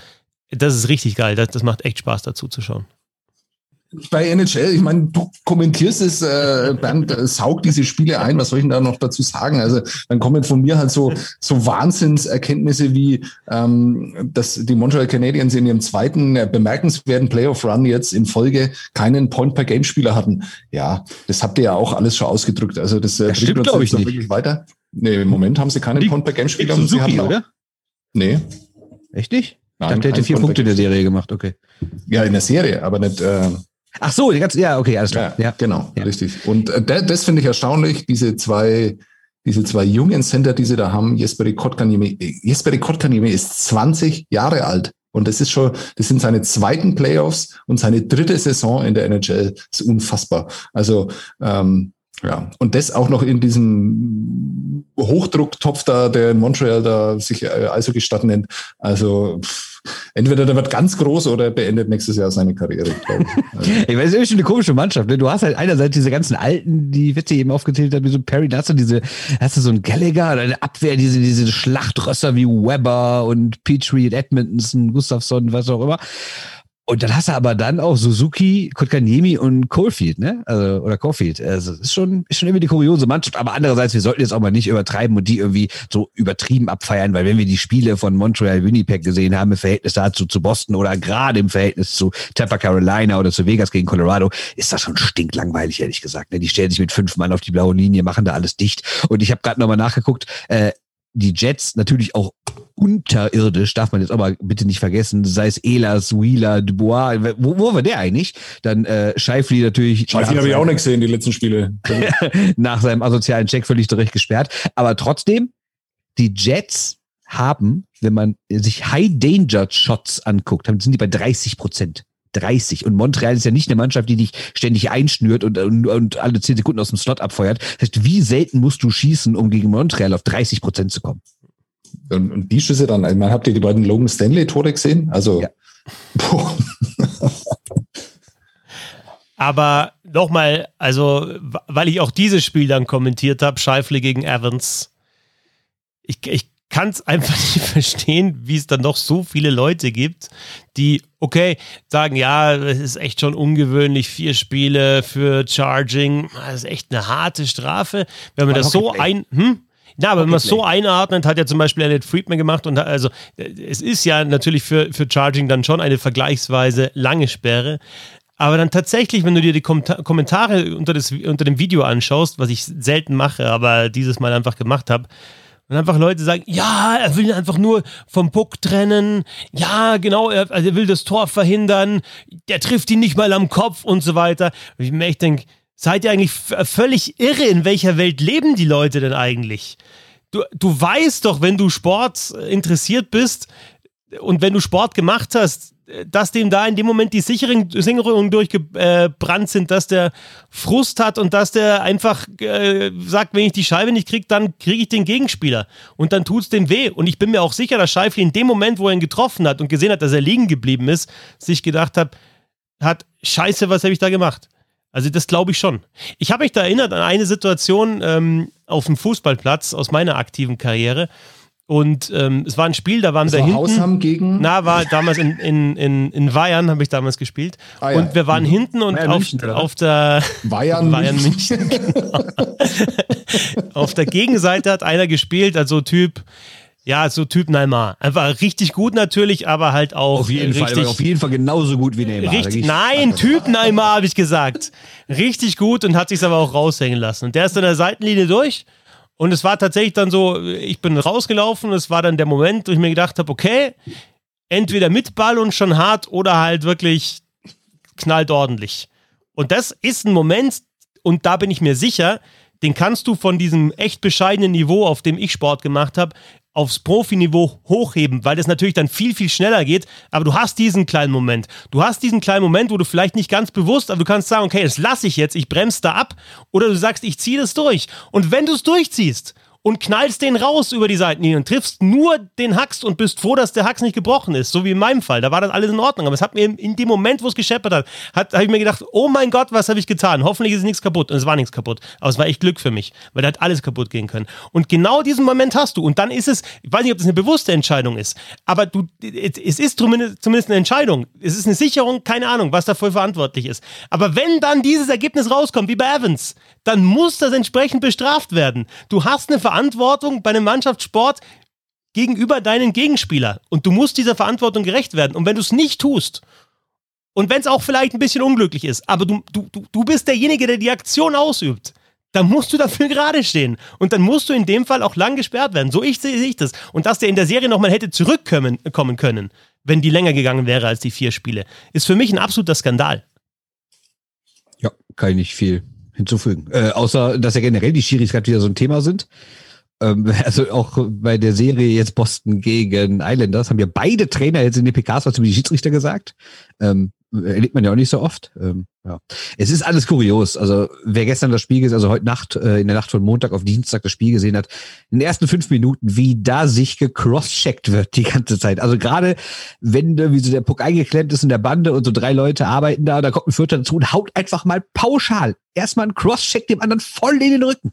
Ich mir so, was ist da eigentlich los? Ja, ähm, äh, das war nicht nur gecrosselt, sondern von Krejci hat das eine Mal auch gesackelt dann. Also da waren zwei der Crosschecks und dann, dann kam, da, kam dann der, der, der Low Blow, also solche Geschichten. Äh, und, und, und von Trainerseite übrigens auch, ne, in der Serie. Der Barry Trotz, der sich da hinsetzt, ja, Bergeron ist schon einer der besten na, am Bully-Punkt, aber der cheatet halt auch. Also eher so lästig gesagt, der war alle guten cheaten, also so wollte das, glaube ich, sagen, aber Überschrift ist natürlich äh, Barry Trotz accuses Patrice Bergeron of cheating. Ja, ja natürlich dann, war das auch der Sinn, der wollte den doch nicht ja. loben, der wollte... Weißt du, das Geilste ist, erstes auf Bulli. subtile Art und Weise dem sagen, er cheatet und, und die nicht dann sagen, guck mal genau ja, hin. Erstes Bulli in dem Spiel, was passiert? Bergeron wird rausgeworfen, wirklich. Ich ja, habe gedacht, das gibt's doch nicht. Ja. ja, der Trotz ist, glaube ich, nicht so ein schlechter Trainer. Nee, glaube ich auch nicht. Der Typ mit dem äh, Leucht-Headset, äh, bitte auf den Quizmaster-Stuhl. Es ist so geil, weil bei dir ist alles dunkel, nur das Ding leuchtet. Man sieht ja. so deine Brillengläser noch so. Weißt du, wie der aussieht? Ja, weißt, wie der genau. aussieht? Wie irgendwie so in so einer 90er Jahre, ganz spektakulären Phantasialand, die neue Achterbahn ist da. So sieht das aus. Äh, ich fühle mich wie ein Tron. ja. ja, aber, ja, aber nicht, nicht in diesem schlechten Remake, sondern in dem 80er Jahre Specialty. ihr, ihr wollt äh, quizzen. Ja, Mann. Ja, super. Dann mache ich sogar mal Licht an hier, vielleicht. Ja, schon, dann sehe ich auch was. Ah, funktioniert nicht. Gut, dann mache ich das Licht nicht an. Ähm, das Quiz heißt Tupu. Hupu, ja, ja Aber, Moment, Klammer auf, die Riga-Edition, Klammer wieder zu. Oh Gott. Ja, ich erkläre das. Also ich, ich beschwere ja. mich ja schon mal vorher.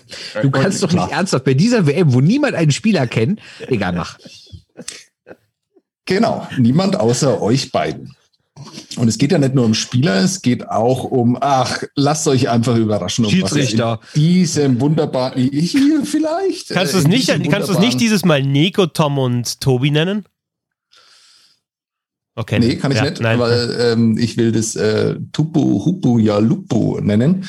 Und es ist die Liga-Edition. Es geht um die Weltmeisterschaft, äh, die am Sonntag beendet wurde mit dem Weltmeister Kanada, über den wir so gut wie überhaupt nicht geredet haben. Fällt mir jetzt gerade auf. Das Spiel läuft folgendermaßen ab. Es ist ein Best of Seven. Ähm, ich sage euch jeweils drei Namen, Begebenheiten, Städte, was auch immer. Ich zähle euch drei Dinge auf und ihr müsst deren Gemeinsamkeit erraten. Äh, das Spiel geht immer hin und her. Das Heimrecht hat Christoph Fetzer. Das heißt, er hat ja. Äh, bei den ersten zwei Spielen die Wahlmöglichkeit, ob er A oder B nimmt. Es wird ihm überhaupt nichts bringen, weil ich äh, in der Reihenfolge nicht drauf geachtet habe, was schwerer und was leichter ist. Und wir fangen an. Christoph darf sich A oder B wünschen in der ersten Runde. Kanada übrigens die erste Mannschaft, die äh, nach drei Niederlagen zum Auftakt bei einer Weltmeisterschaft nicht Gold nur, sondern sogar eine Medaille geholt hat, ne, weil wir mal über einen Weltmeister sprechen. Habt ihr mhm. gewusst, dass das Teamkollegen von Tim Stützle waren, die den Siegtreffer herauskombiniert haben? Okay, ähm, ich nehme. Und hm? insgesamt der erste Weltmeister, der vier Spiele insgesamt verloren hat. Auch das. Mhm. Auch das. Mhm. Äh, ah, Ah, Hm. pass auf. Ich sag dir drei Namen. Andres Ambül, Moritz Seider und Wladimir Tarasenko. Hör mir auf. Hör mir auf. Kennst du alle? das wäre schon mal wichtig. Ob ich alle kenne? Ja. Ja, kenne ich. Ja. Oh, toll. Super. ja. Was haben diese drei Spieler gemeinsam? Tarasenko, Ambül und Seider. Boah.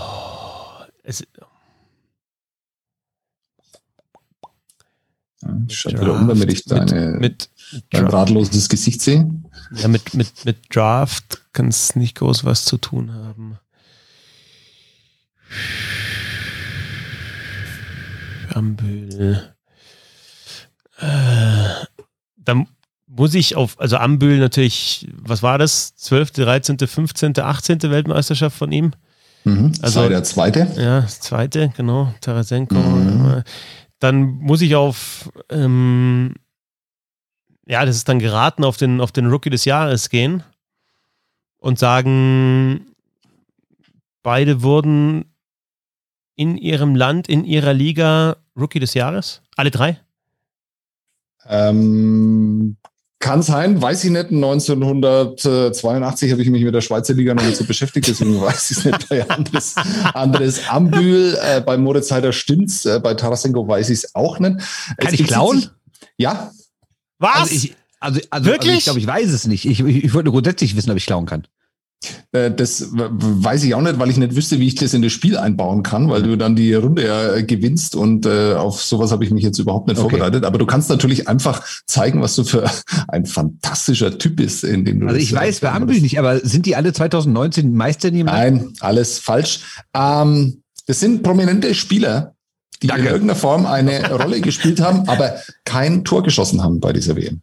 Oh, stimmt. ah. Pfiffig, sehr pfiffig. Ja, Ambül fünf Assists, Seider fünf Assists, Tarasenko kein Tor, glaube ich auch. Ich meine, du siehst natürlich die Qualität dieser beiden Teilnehmer an dem Quiz, dass du ankündigst, wir machen ein WM-Quiz und wir machen beide Vereinsantworten. Das ist nicht schlecht. ja, Ja, muss ja nicht unbedingt um die Weltmeisterschaft gehen, oder schon? Nein, ähm, da wollte ich jetzt dann auch gleich nochmal sagen, dass ihr das eigentlich sehr gut macht. Ihr denkt weit über Riga hinaus ähm, und äh, das wird eventuell vielleicht auch jetzt dann gleich eine Rolle spielen Danke. Äh, bei B. Ähm, Ich Christoph, nehme B wie Bernd. B wie Bernd, toll. ähm, ich sag dir auch wieder drei Namen. Thomas Hedin, Adam Keefe und Rob Wilson. Eine Macke oder was? Ey, Jetzt hör halt auf. Jedes Mal muss ich mir das vorwerfen lassen. Das ist so kompliziert, kennt wieder keiner. Was, was ist denn das hier? Das ist doch ein äh, Expertenpodcast. Das heißt ja, Ja. bisschen Hockey und nicht viel Hockey. Weißt du? Du, du verkünstelst dich in deinen, du verkünstelst dich in deinen Fragen. Ja, schaust du natürlich geil aus dann, ne, wenn du irgendwas rauszaubern kannst, aber für uns ist es halt dann teilweise echt bitter. Hashtag viel Hirn. Diesmal auch wieder nicht. Ja. Also sag an nochmal. Thomas Hedin, Adam Keefe, Rob Wilson.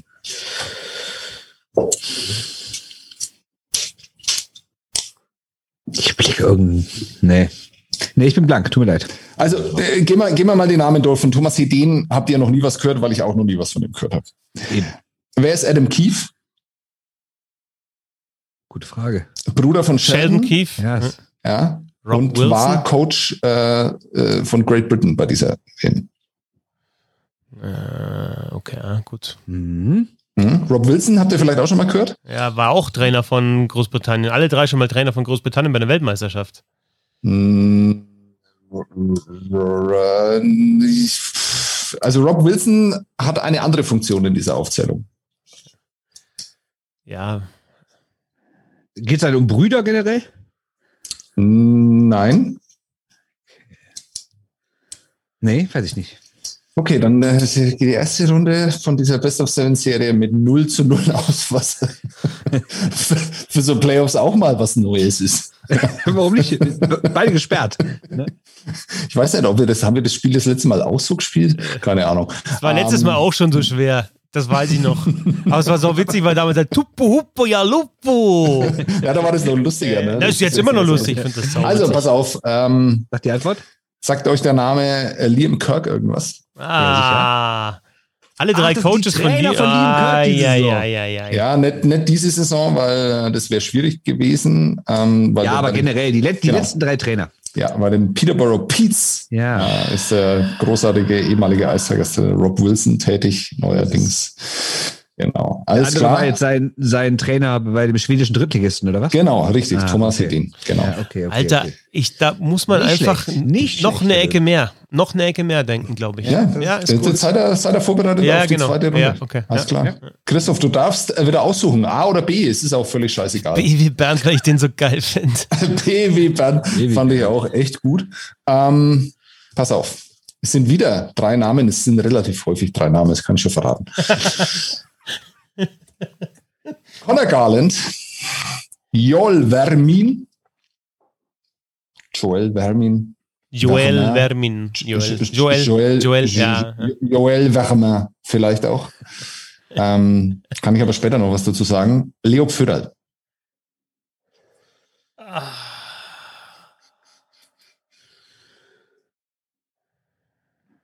Oh. Ah, ich merke das. Ich, du bist ganz nah an deinem ersten Tweet. Nee, ganz weit weg. Ähm, Leo Pfürl, Joel Ich Vermin. weiß es. Ich weiß es.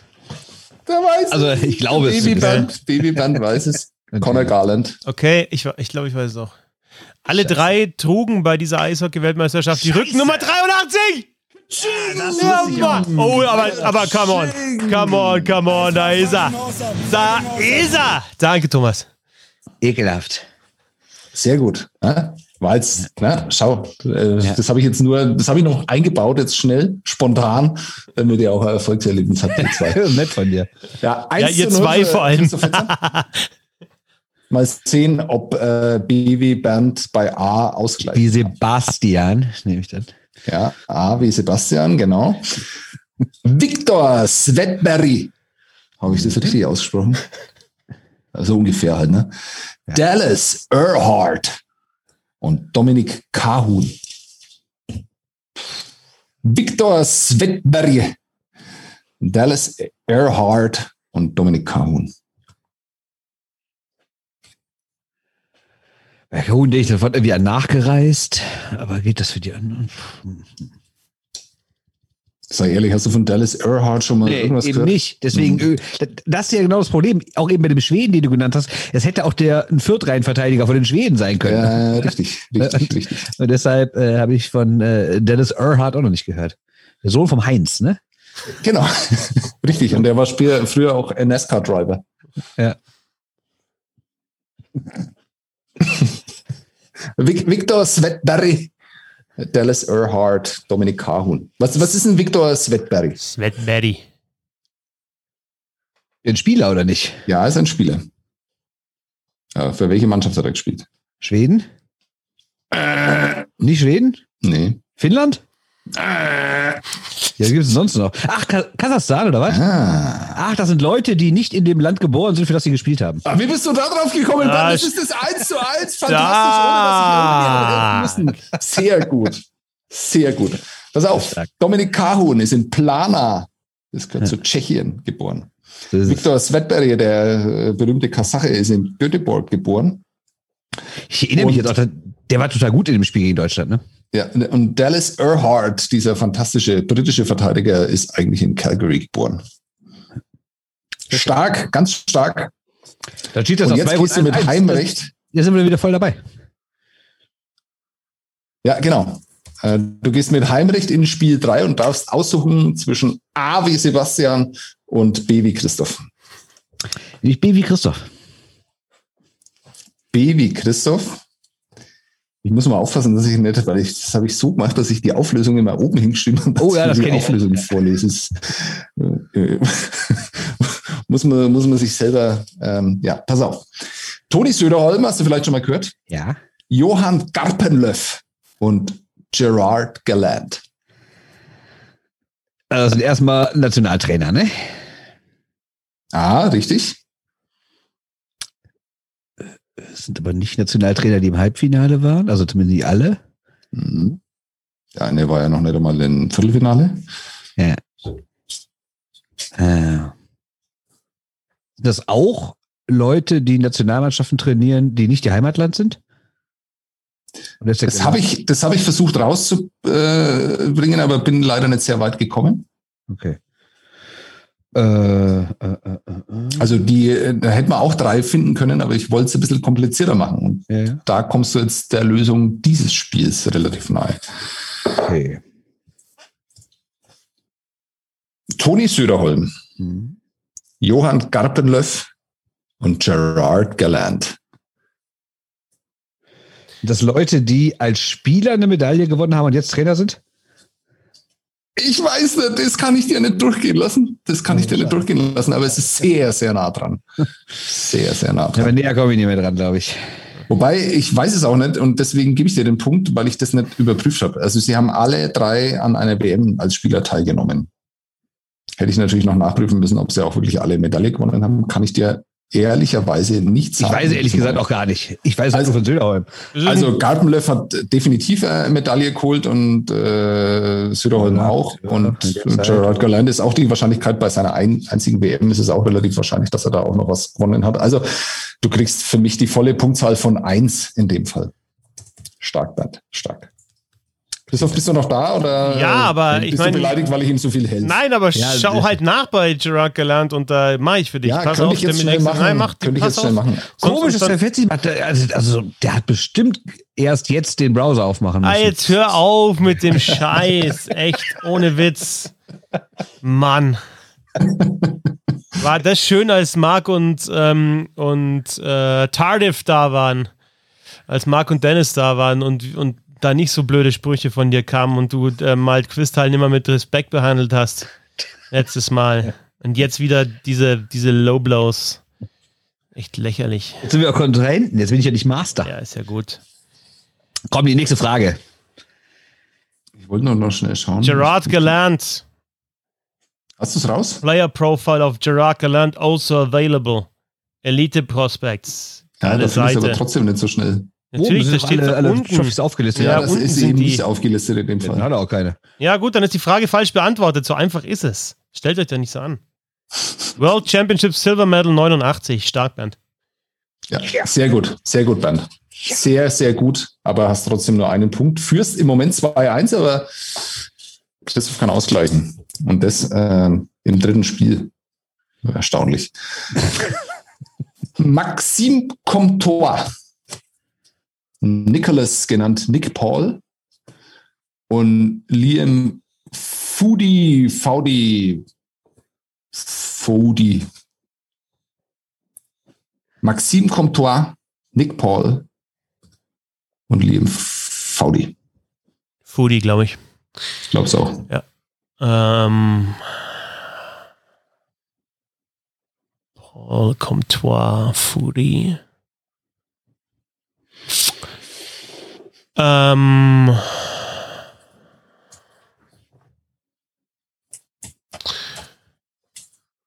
Hey, Limfudi, passt ihr da rein? Glaube ich nicht. Ähm, ich finde, das kann man wissen. Game Winner in der K.O.-Phase für Kanada? Bei kann sein, VD wüsste ich jetzt nicht. Also. Auch nur ins Blaue. Hm.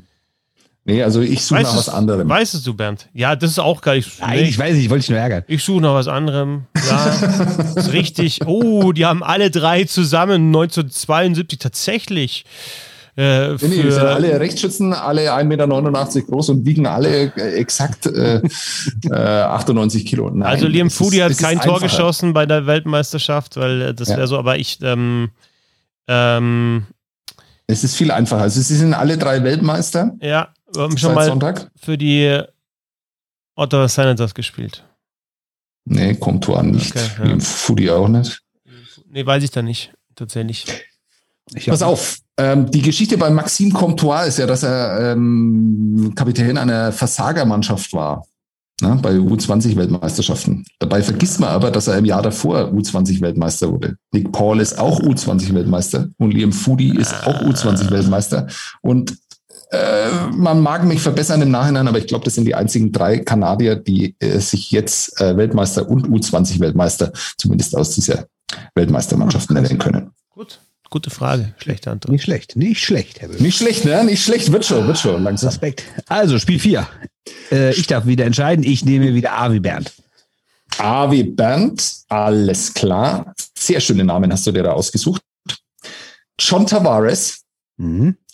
Nico Kappanen und Liam Kirk. Mhm. Übrigens gut, Sebastian, von dir. Also, das muss ich jetzt auch mal lobend erwähnen, dass du mit leichtem Abstand die drei Namen nochmal wiederholst, weil wer zu Hause miträt oder im Auto oder wo auch immer, ähm, beim Bügeln, keine Ahnung, hat dann das auch nochmal im Kopf. Finde ich gut. Also sehr hörerfreundlich, das Quiz heute. Glückwunsch. John Tavares, Nico Kappanen und Liam Kirk. Sind das Spieler, die bei ihrer ersten Turnierteilnahme Ne, schon falsch, weil Kirk hat ja schon 19 gespielt. Mhm. Ah, ich wollte sagen, die Spieler, die irgendwie Top-Torschützen sind bei ihrer ersten Teilnahme, wobei ich gar nicht weiß, ob Tavares das jemals war. Aber er ist einfacher. Ist einfacher. Mhm. Oh Gott, der Christoph hat so eine so viel schwierigere Frage. Also ich finde die jetzt auch knackig. Also alle gedraftet, also ehrlich gesagt, ich kann zu dem Finn gar nichts sagen. Ja, das finde ich auch erstaunlich, der in der NHL eine nicht ganz so prominente Rolle hatte wie andere Kapanens äh, ja, eben. vor und nach ihm. Das ist aber der Cousin, ne? Oder nicht, also ist nicht der Vater von Kasperi, oder? Das ist ja. ja dann ist es der Onkel. Ja, der Onkel, genau. Ja, ja, genau. Also der Cousin vom Vater, so, ja. Nee, Quatsch, der Bruder vom Vater. Egal. Schon, ja. Äh. Nee, ich komme nicht drauf. Sorry. Ich bin für diese Frage bin ich alle Torschützenlisten der Weltmeisterschaften durchgegangen. Und Liam Kirk hat sieben Tore in exakt sieben Spielen geschossen. Richtig. Genauso übrigens wie Andrew Mancher-Penny. Das ist auch der richtig. einzige Spieler in der WM-Geschichte, den man da auch noch hätte aufführen können. Nico Kappanen hat 2009 sieben Tore in sieben Spielen geschossen und John Tavares hat 2010 sieben Tore in sieben Spielen geschossen.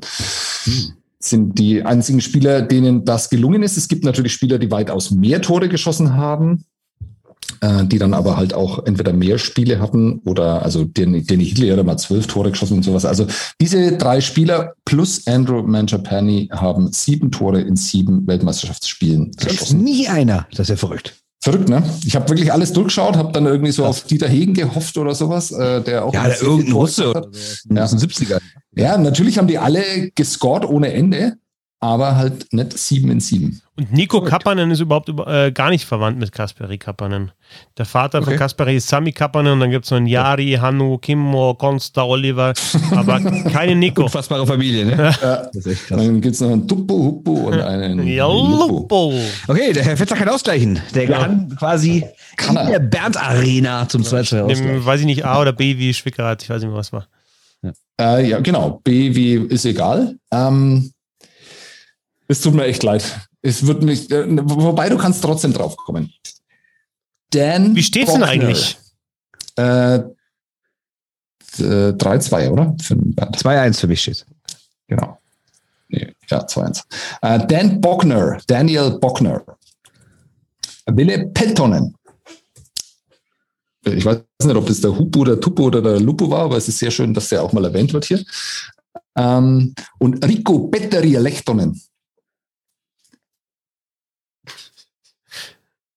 Ich habe okay. Daniel ähm, Bockner, Wille Peltonen und Rico Petteri Lechtonen. Ja, also habe ich keinen, keinen Ansatzpunkt außer ähm, Weltmeister und später Co-Trainer bei einer Weltmeisterschaft. Aber in welcher Sportart ist denn Daniel Bockner Weltmeister geworden? Und Rico Petteri Lechtonen? Ich kenne die gar nicht. Aber äh, äh, weil ich den Band vorhin geholfen habe, was ist, also Willem Peltonen, welche Rolle hatte der bei dieser WM? Jetzt? Ja. Co-Trainer. Genau. Ja. Was könnten dann die anderen drei auch, äh, anderen beiden auch sein? Co-Trainer. Geil. Okay, alle drei waren Co-Trainer bei, ähm, äh, bei Deutschland bei einer Weltmeisterschaft in allen in verschiedenen Sportarten. Nein, viel zu kompliziert.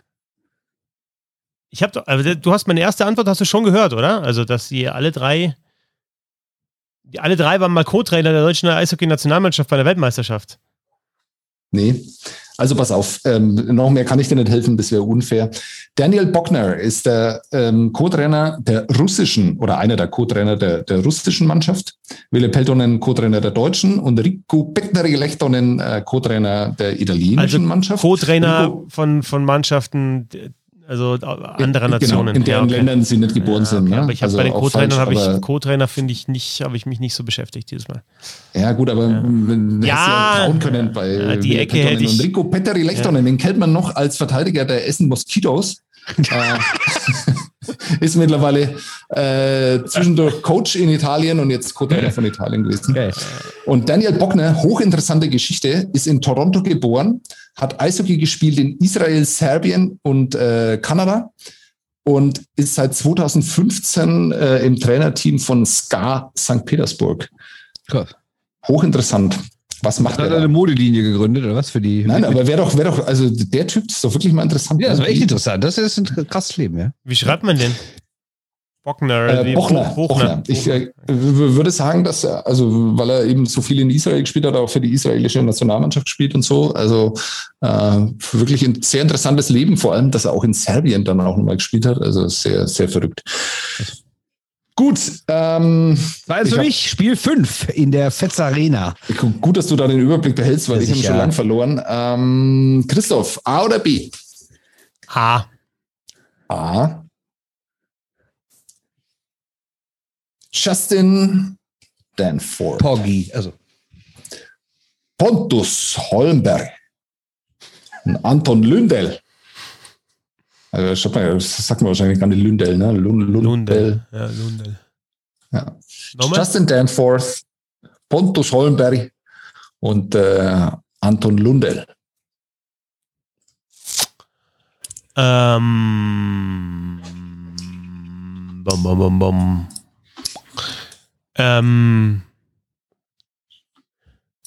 ah. Sag so, was, komm. Ja, ja, äh, ähm, sowohl ähm, U20-Weltmeister als auch Medaillengewinner bei diesem Turnier. Justin Danforth ist nicht U20-Weltmeister. Ah, ja, gut, dann löse. Oder sind allesamt Spieler, die nach dieser WM und das steht nicht in direktem Zusammenhang natürlich, in die NHL wechseln werden. Hm. Ja gut, aber ja so easy. Ja, so easy ist es auch manchmal. Ja. Bernd, du führst 2-1, kannst ja, auf 3-1 vor, vorentscheidend davon ziehen. Ja. Und du kriegst drei Namen von mir. Mhm. Adam Muschil. Ja. Matthias Plachter. Ja. Und Ryan Donato.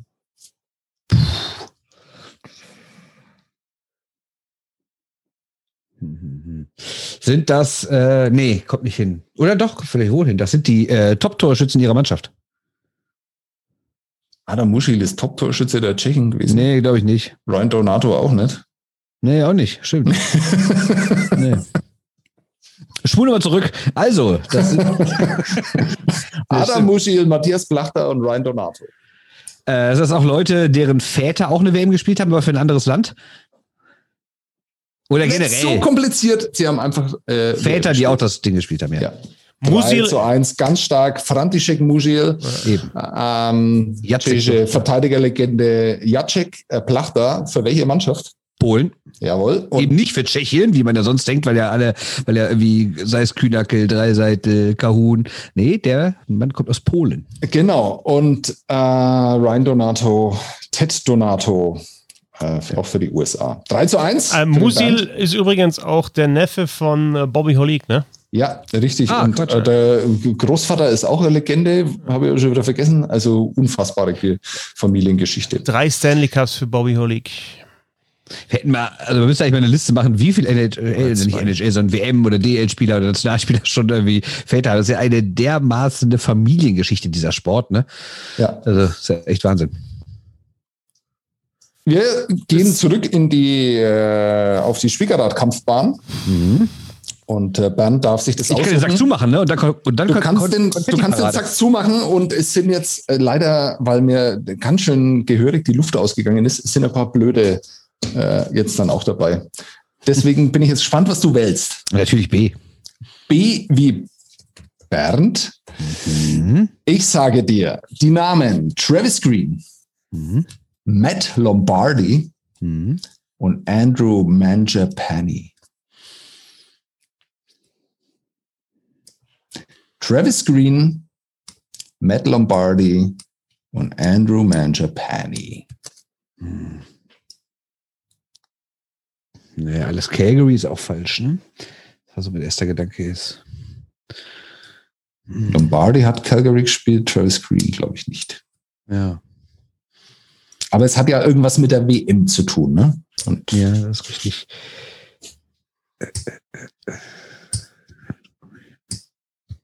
Ne, im Finale was gerissen und nicht. Das wäre nur mein Japani. das weißt du? Wir haben das Spiel zumindest gesehen. oder? Ja, ja, klar. Aber woher weißt du, dass Travis Green und Matt Lombardi noch nichts gerissen haben? Im Finale. Ach so, ich dachte jetzt dieses Finale jetzt.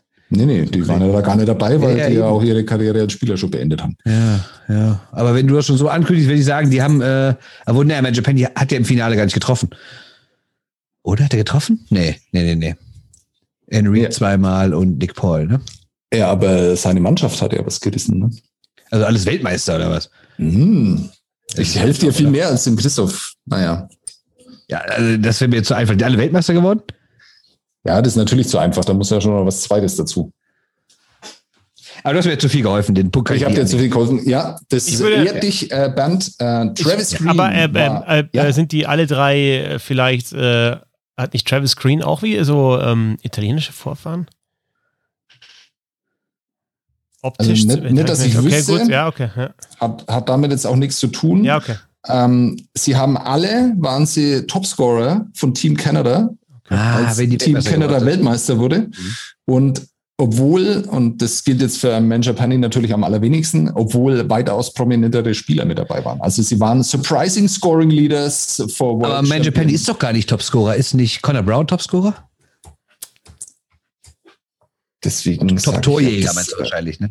Genau, ja, so war's. genau, Top-Torjäger, danke Bernd. Ähm, Sehr gerne. mhm. Super. Also nur nicht durch, die Sache. Noch nee, nicht ist durch. noch nicht durch, noch nicht durch, Christoph. Also die Konfettikanonen stehen bereit, ne? So Ah, dann aus. praktisch, oder? Ah, pass ja, ja, auf, ja. Pass auf, Christoph, jetzt wird's wahnsinnig witzig.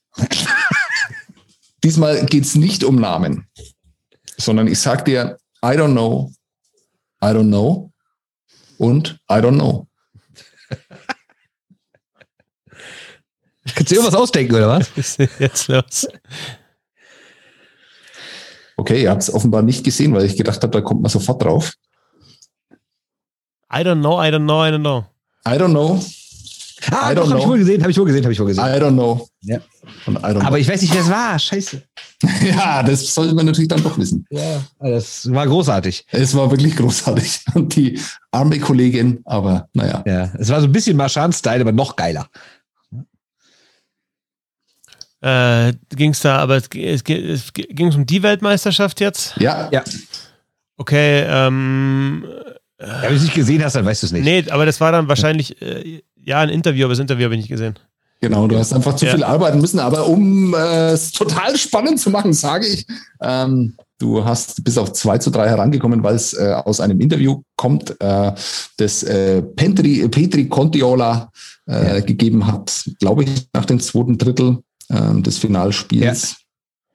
Und Das war er hat äh, auf jede geantwortet, I don't know, I don't know und I don't know. Aber der hat es so gut gemacht, dass man wirklich gedacht hat, ja, er weiß es halt einfach nicht. Ja, genau. Also es, es, es war nicht so Marchand-Style nach dem Motto, Reporter, verpiss dich, ich mag dich nicht, sondern der hat wirklich da gestanden und die, die Frage war ja irgendwie ganz normal, so nach dem Motto, warum habt ihr jetzt das Tor kassiert? Er sagt, ich habe keine Ahnung. Und dann, ja, äh, warum sind die Kanadier jetzt im zweiten Drittel besser geworden? Ich weiß es nicht. Das fand ich echt gut. Ja, äh, Petri Contriola doesn't know. So ist es halt einfach manchmal. So, ja. letzte Runde. Es steht 2 zu 3. Ich hoffe, ähm, ich habe keinen weiteren Fehler in dieses äh, Quiz eingebaut. Ähm, wer darf sich aussuchen? Äh, Fetzi hat Handspiel. A. Das Handspiel. A. A wie Christoph. A wie AWM, ja, oder A. Da, äh, piffig. A wie Riga. Riga, genau. Nationalmannschaft. Ja. Ah. Ja, Schweden, Tschechien und Finnland. Äh. A wie Riga. A äh. wie Riga. Äh. Schweden, Tschechien. Ach, ich weiß es. Scheiße. Und Finnland sehr tricky von dir, wie du sie präsentierst. Dann bin ich mir nicht so sicher, ob du es weißt, aber. Schweden, Tschechien. Nee, ich auch nicht mehr, stimmt, hast recht. Doch, doch, Sch theoretisch, theoretisch. Schweden, Tschechien, Finnland in der Kategorie Riga.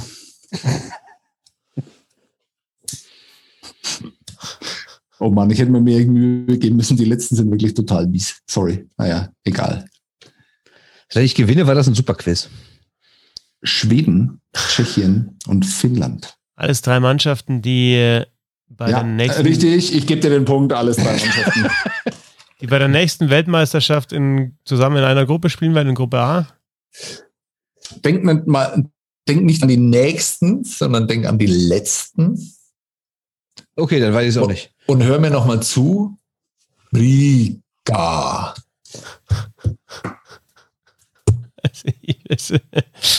äh, Gruppe A.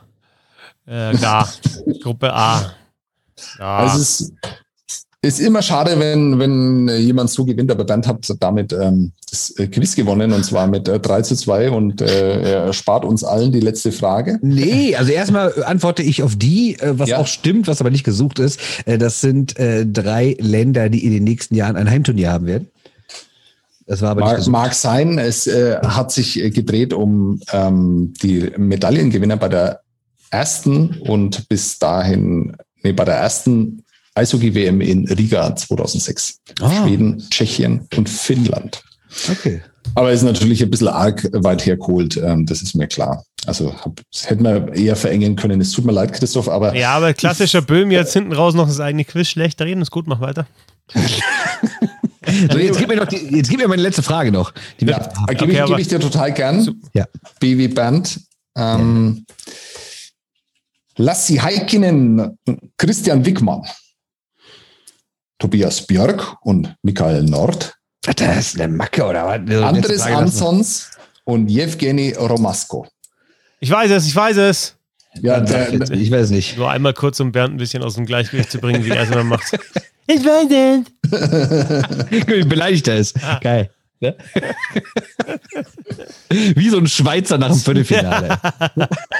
Lassi Heikkinen und Christian Wickmann, Tobias Björk, Michael Nord. Keine Andres Ahnung. Ansons und Jewgeni Romasko. Sind die Schiedsrichtergespanne ah, bei nein. den drei deutschen K.O.-Spielen? Kann man schon mal wissen. Ja, genau. Kann man schon mal wissen. Was für ein schlechter Mensch das ist. Gratuliere, Bernd. Ja, Ganz schön. Starkes Quiz. Thomas sagt auch Glückwunsch. Ja, ja. Die, die Konfetti-Parade fällt aus. Ja, stark, stark, stark. Glückwunsch. So, also was haben wir gelernt? Wir brauchen unbedingt mal Daniel Bochner im.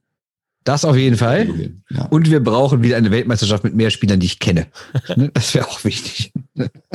Und äh, wir müssen uns, äh, wir äh, ist äh, nur das Hilfswort für ich, äh, wieder mehr äh, Mühe bei den Quizzes geben. Ach, hör auf. War alles gut. Oh Mann, seht ihr jetzt mein, äh, mein Headset? Äh, fantastisch. So was Schönes. Geil. Nur noch das Headset. Wow, hab ich verrückt. Und die Brille so ein bisschen nicht schlecht. Wer, ähm, wer ist der nächste Woche dran? Du, Fetzi, ne? Mit Quiz? Ja, weil du äh, bei, bei Schlag die Fankurve. Übrigens nochmal ja. Grüße an äh, Dennis und Marc. War echt richtig cool, dass ihr letzte Woche mit dabei wart. Ähm, genau, also habt ihr dann im Nachhinein nochmal gesagt, Ihr wart super nervös, hättet ihr nicht sein müssen, aber hat man noch nicht gemerkt, war, hat echt Spaß gemacht. Das war echt gut und wir, wir, haben, wir haben überlegen schon, wie wir jetzt auch vielleicht über die Sommerpause mal so eben auch für, für, für Crowdfunderinnen und Crowdfunder so, so ein Quizformat entwerfen können. Äh, überhaupt, äh, was machen wir jetzt eigentlich in der Sommerpause? Ich wollte es eigentlich vorher besprechen, aber können wir ja gleich hier, dann kann uns jeder darauf festnageln. Ganz gut, sicherlich. So, ich dachte, es war jetzt das letzte Mal. Naja, egal. Dann machen wir halt dann im Sommer auch noch irgendwas. Super motiviert. Nee, total. Ich äh, liebe ja diese Stunde in der Woche. Meistens zwei, aber ja, also ich hätte auch Bock, weiterzumachen. Ja klar, also solange die NHL auch läuft, machen wir auf jeden Fall weiter. Wo reden wir? Dann geht ja schon die Champions Hockey League wieder los gleich. ja, fast, ne? Ja. Stimmt, da, da gibt es auch eine News, ne? Das Team aus Minsk ist ausgeschlossen worden. Ne?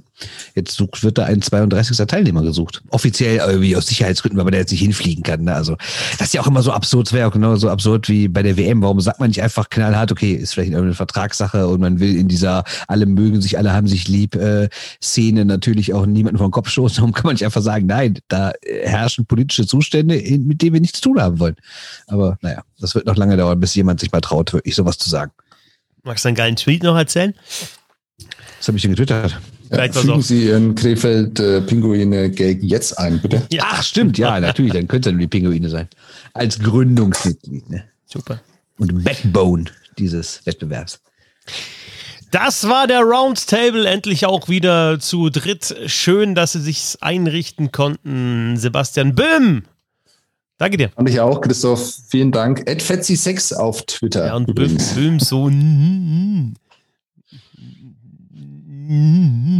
Und äh, Bernd Schwickerath. Dankeschön. Ich habe zu danken. Äh, ich bin, An Fetzi6. Äh, ja, genau. Der, der, bin ich. Christoph Fetzer. Danke fürs Zuhören. Ähm, genau, immer, immer Crowdfunding. Ja, gerne Ne, ähm, www.steady.de slash bisselhockey und äh, slash blockparty, seacher.de slash bisselshootout für zwei Momente dieser Eishockey-Weltmeisterschaft. Eine schöne Woche und dann regulär praktisch wieder so nächste Woche gegen Donnerstag. Oder? So. Ja. Super. Oder so ähnlich. Machen wir. Geil. Bis dahin. Ciao. Tschö. Sessle.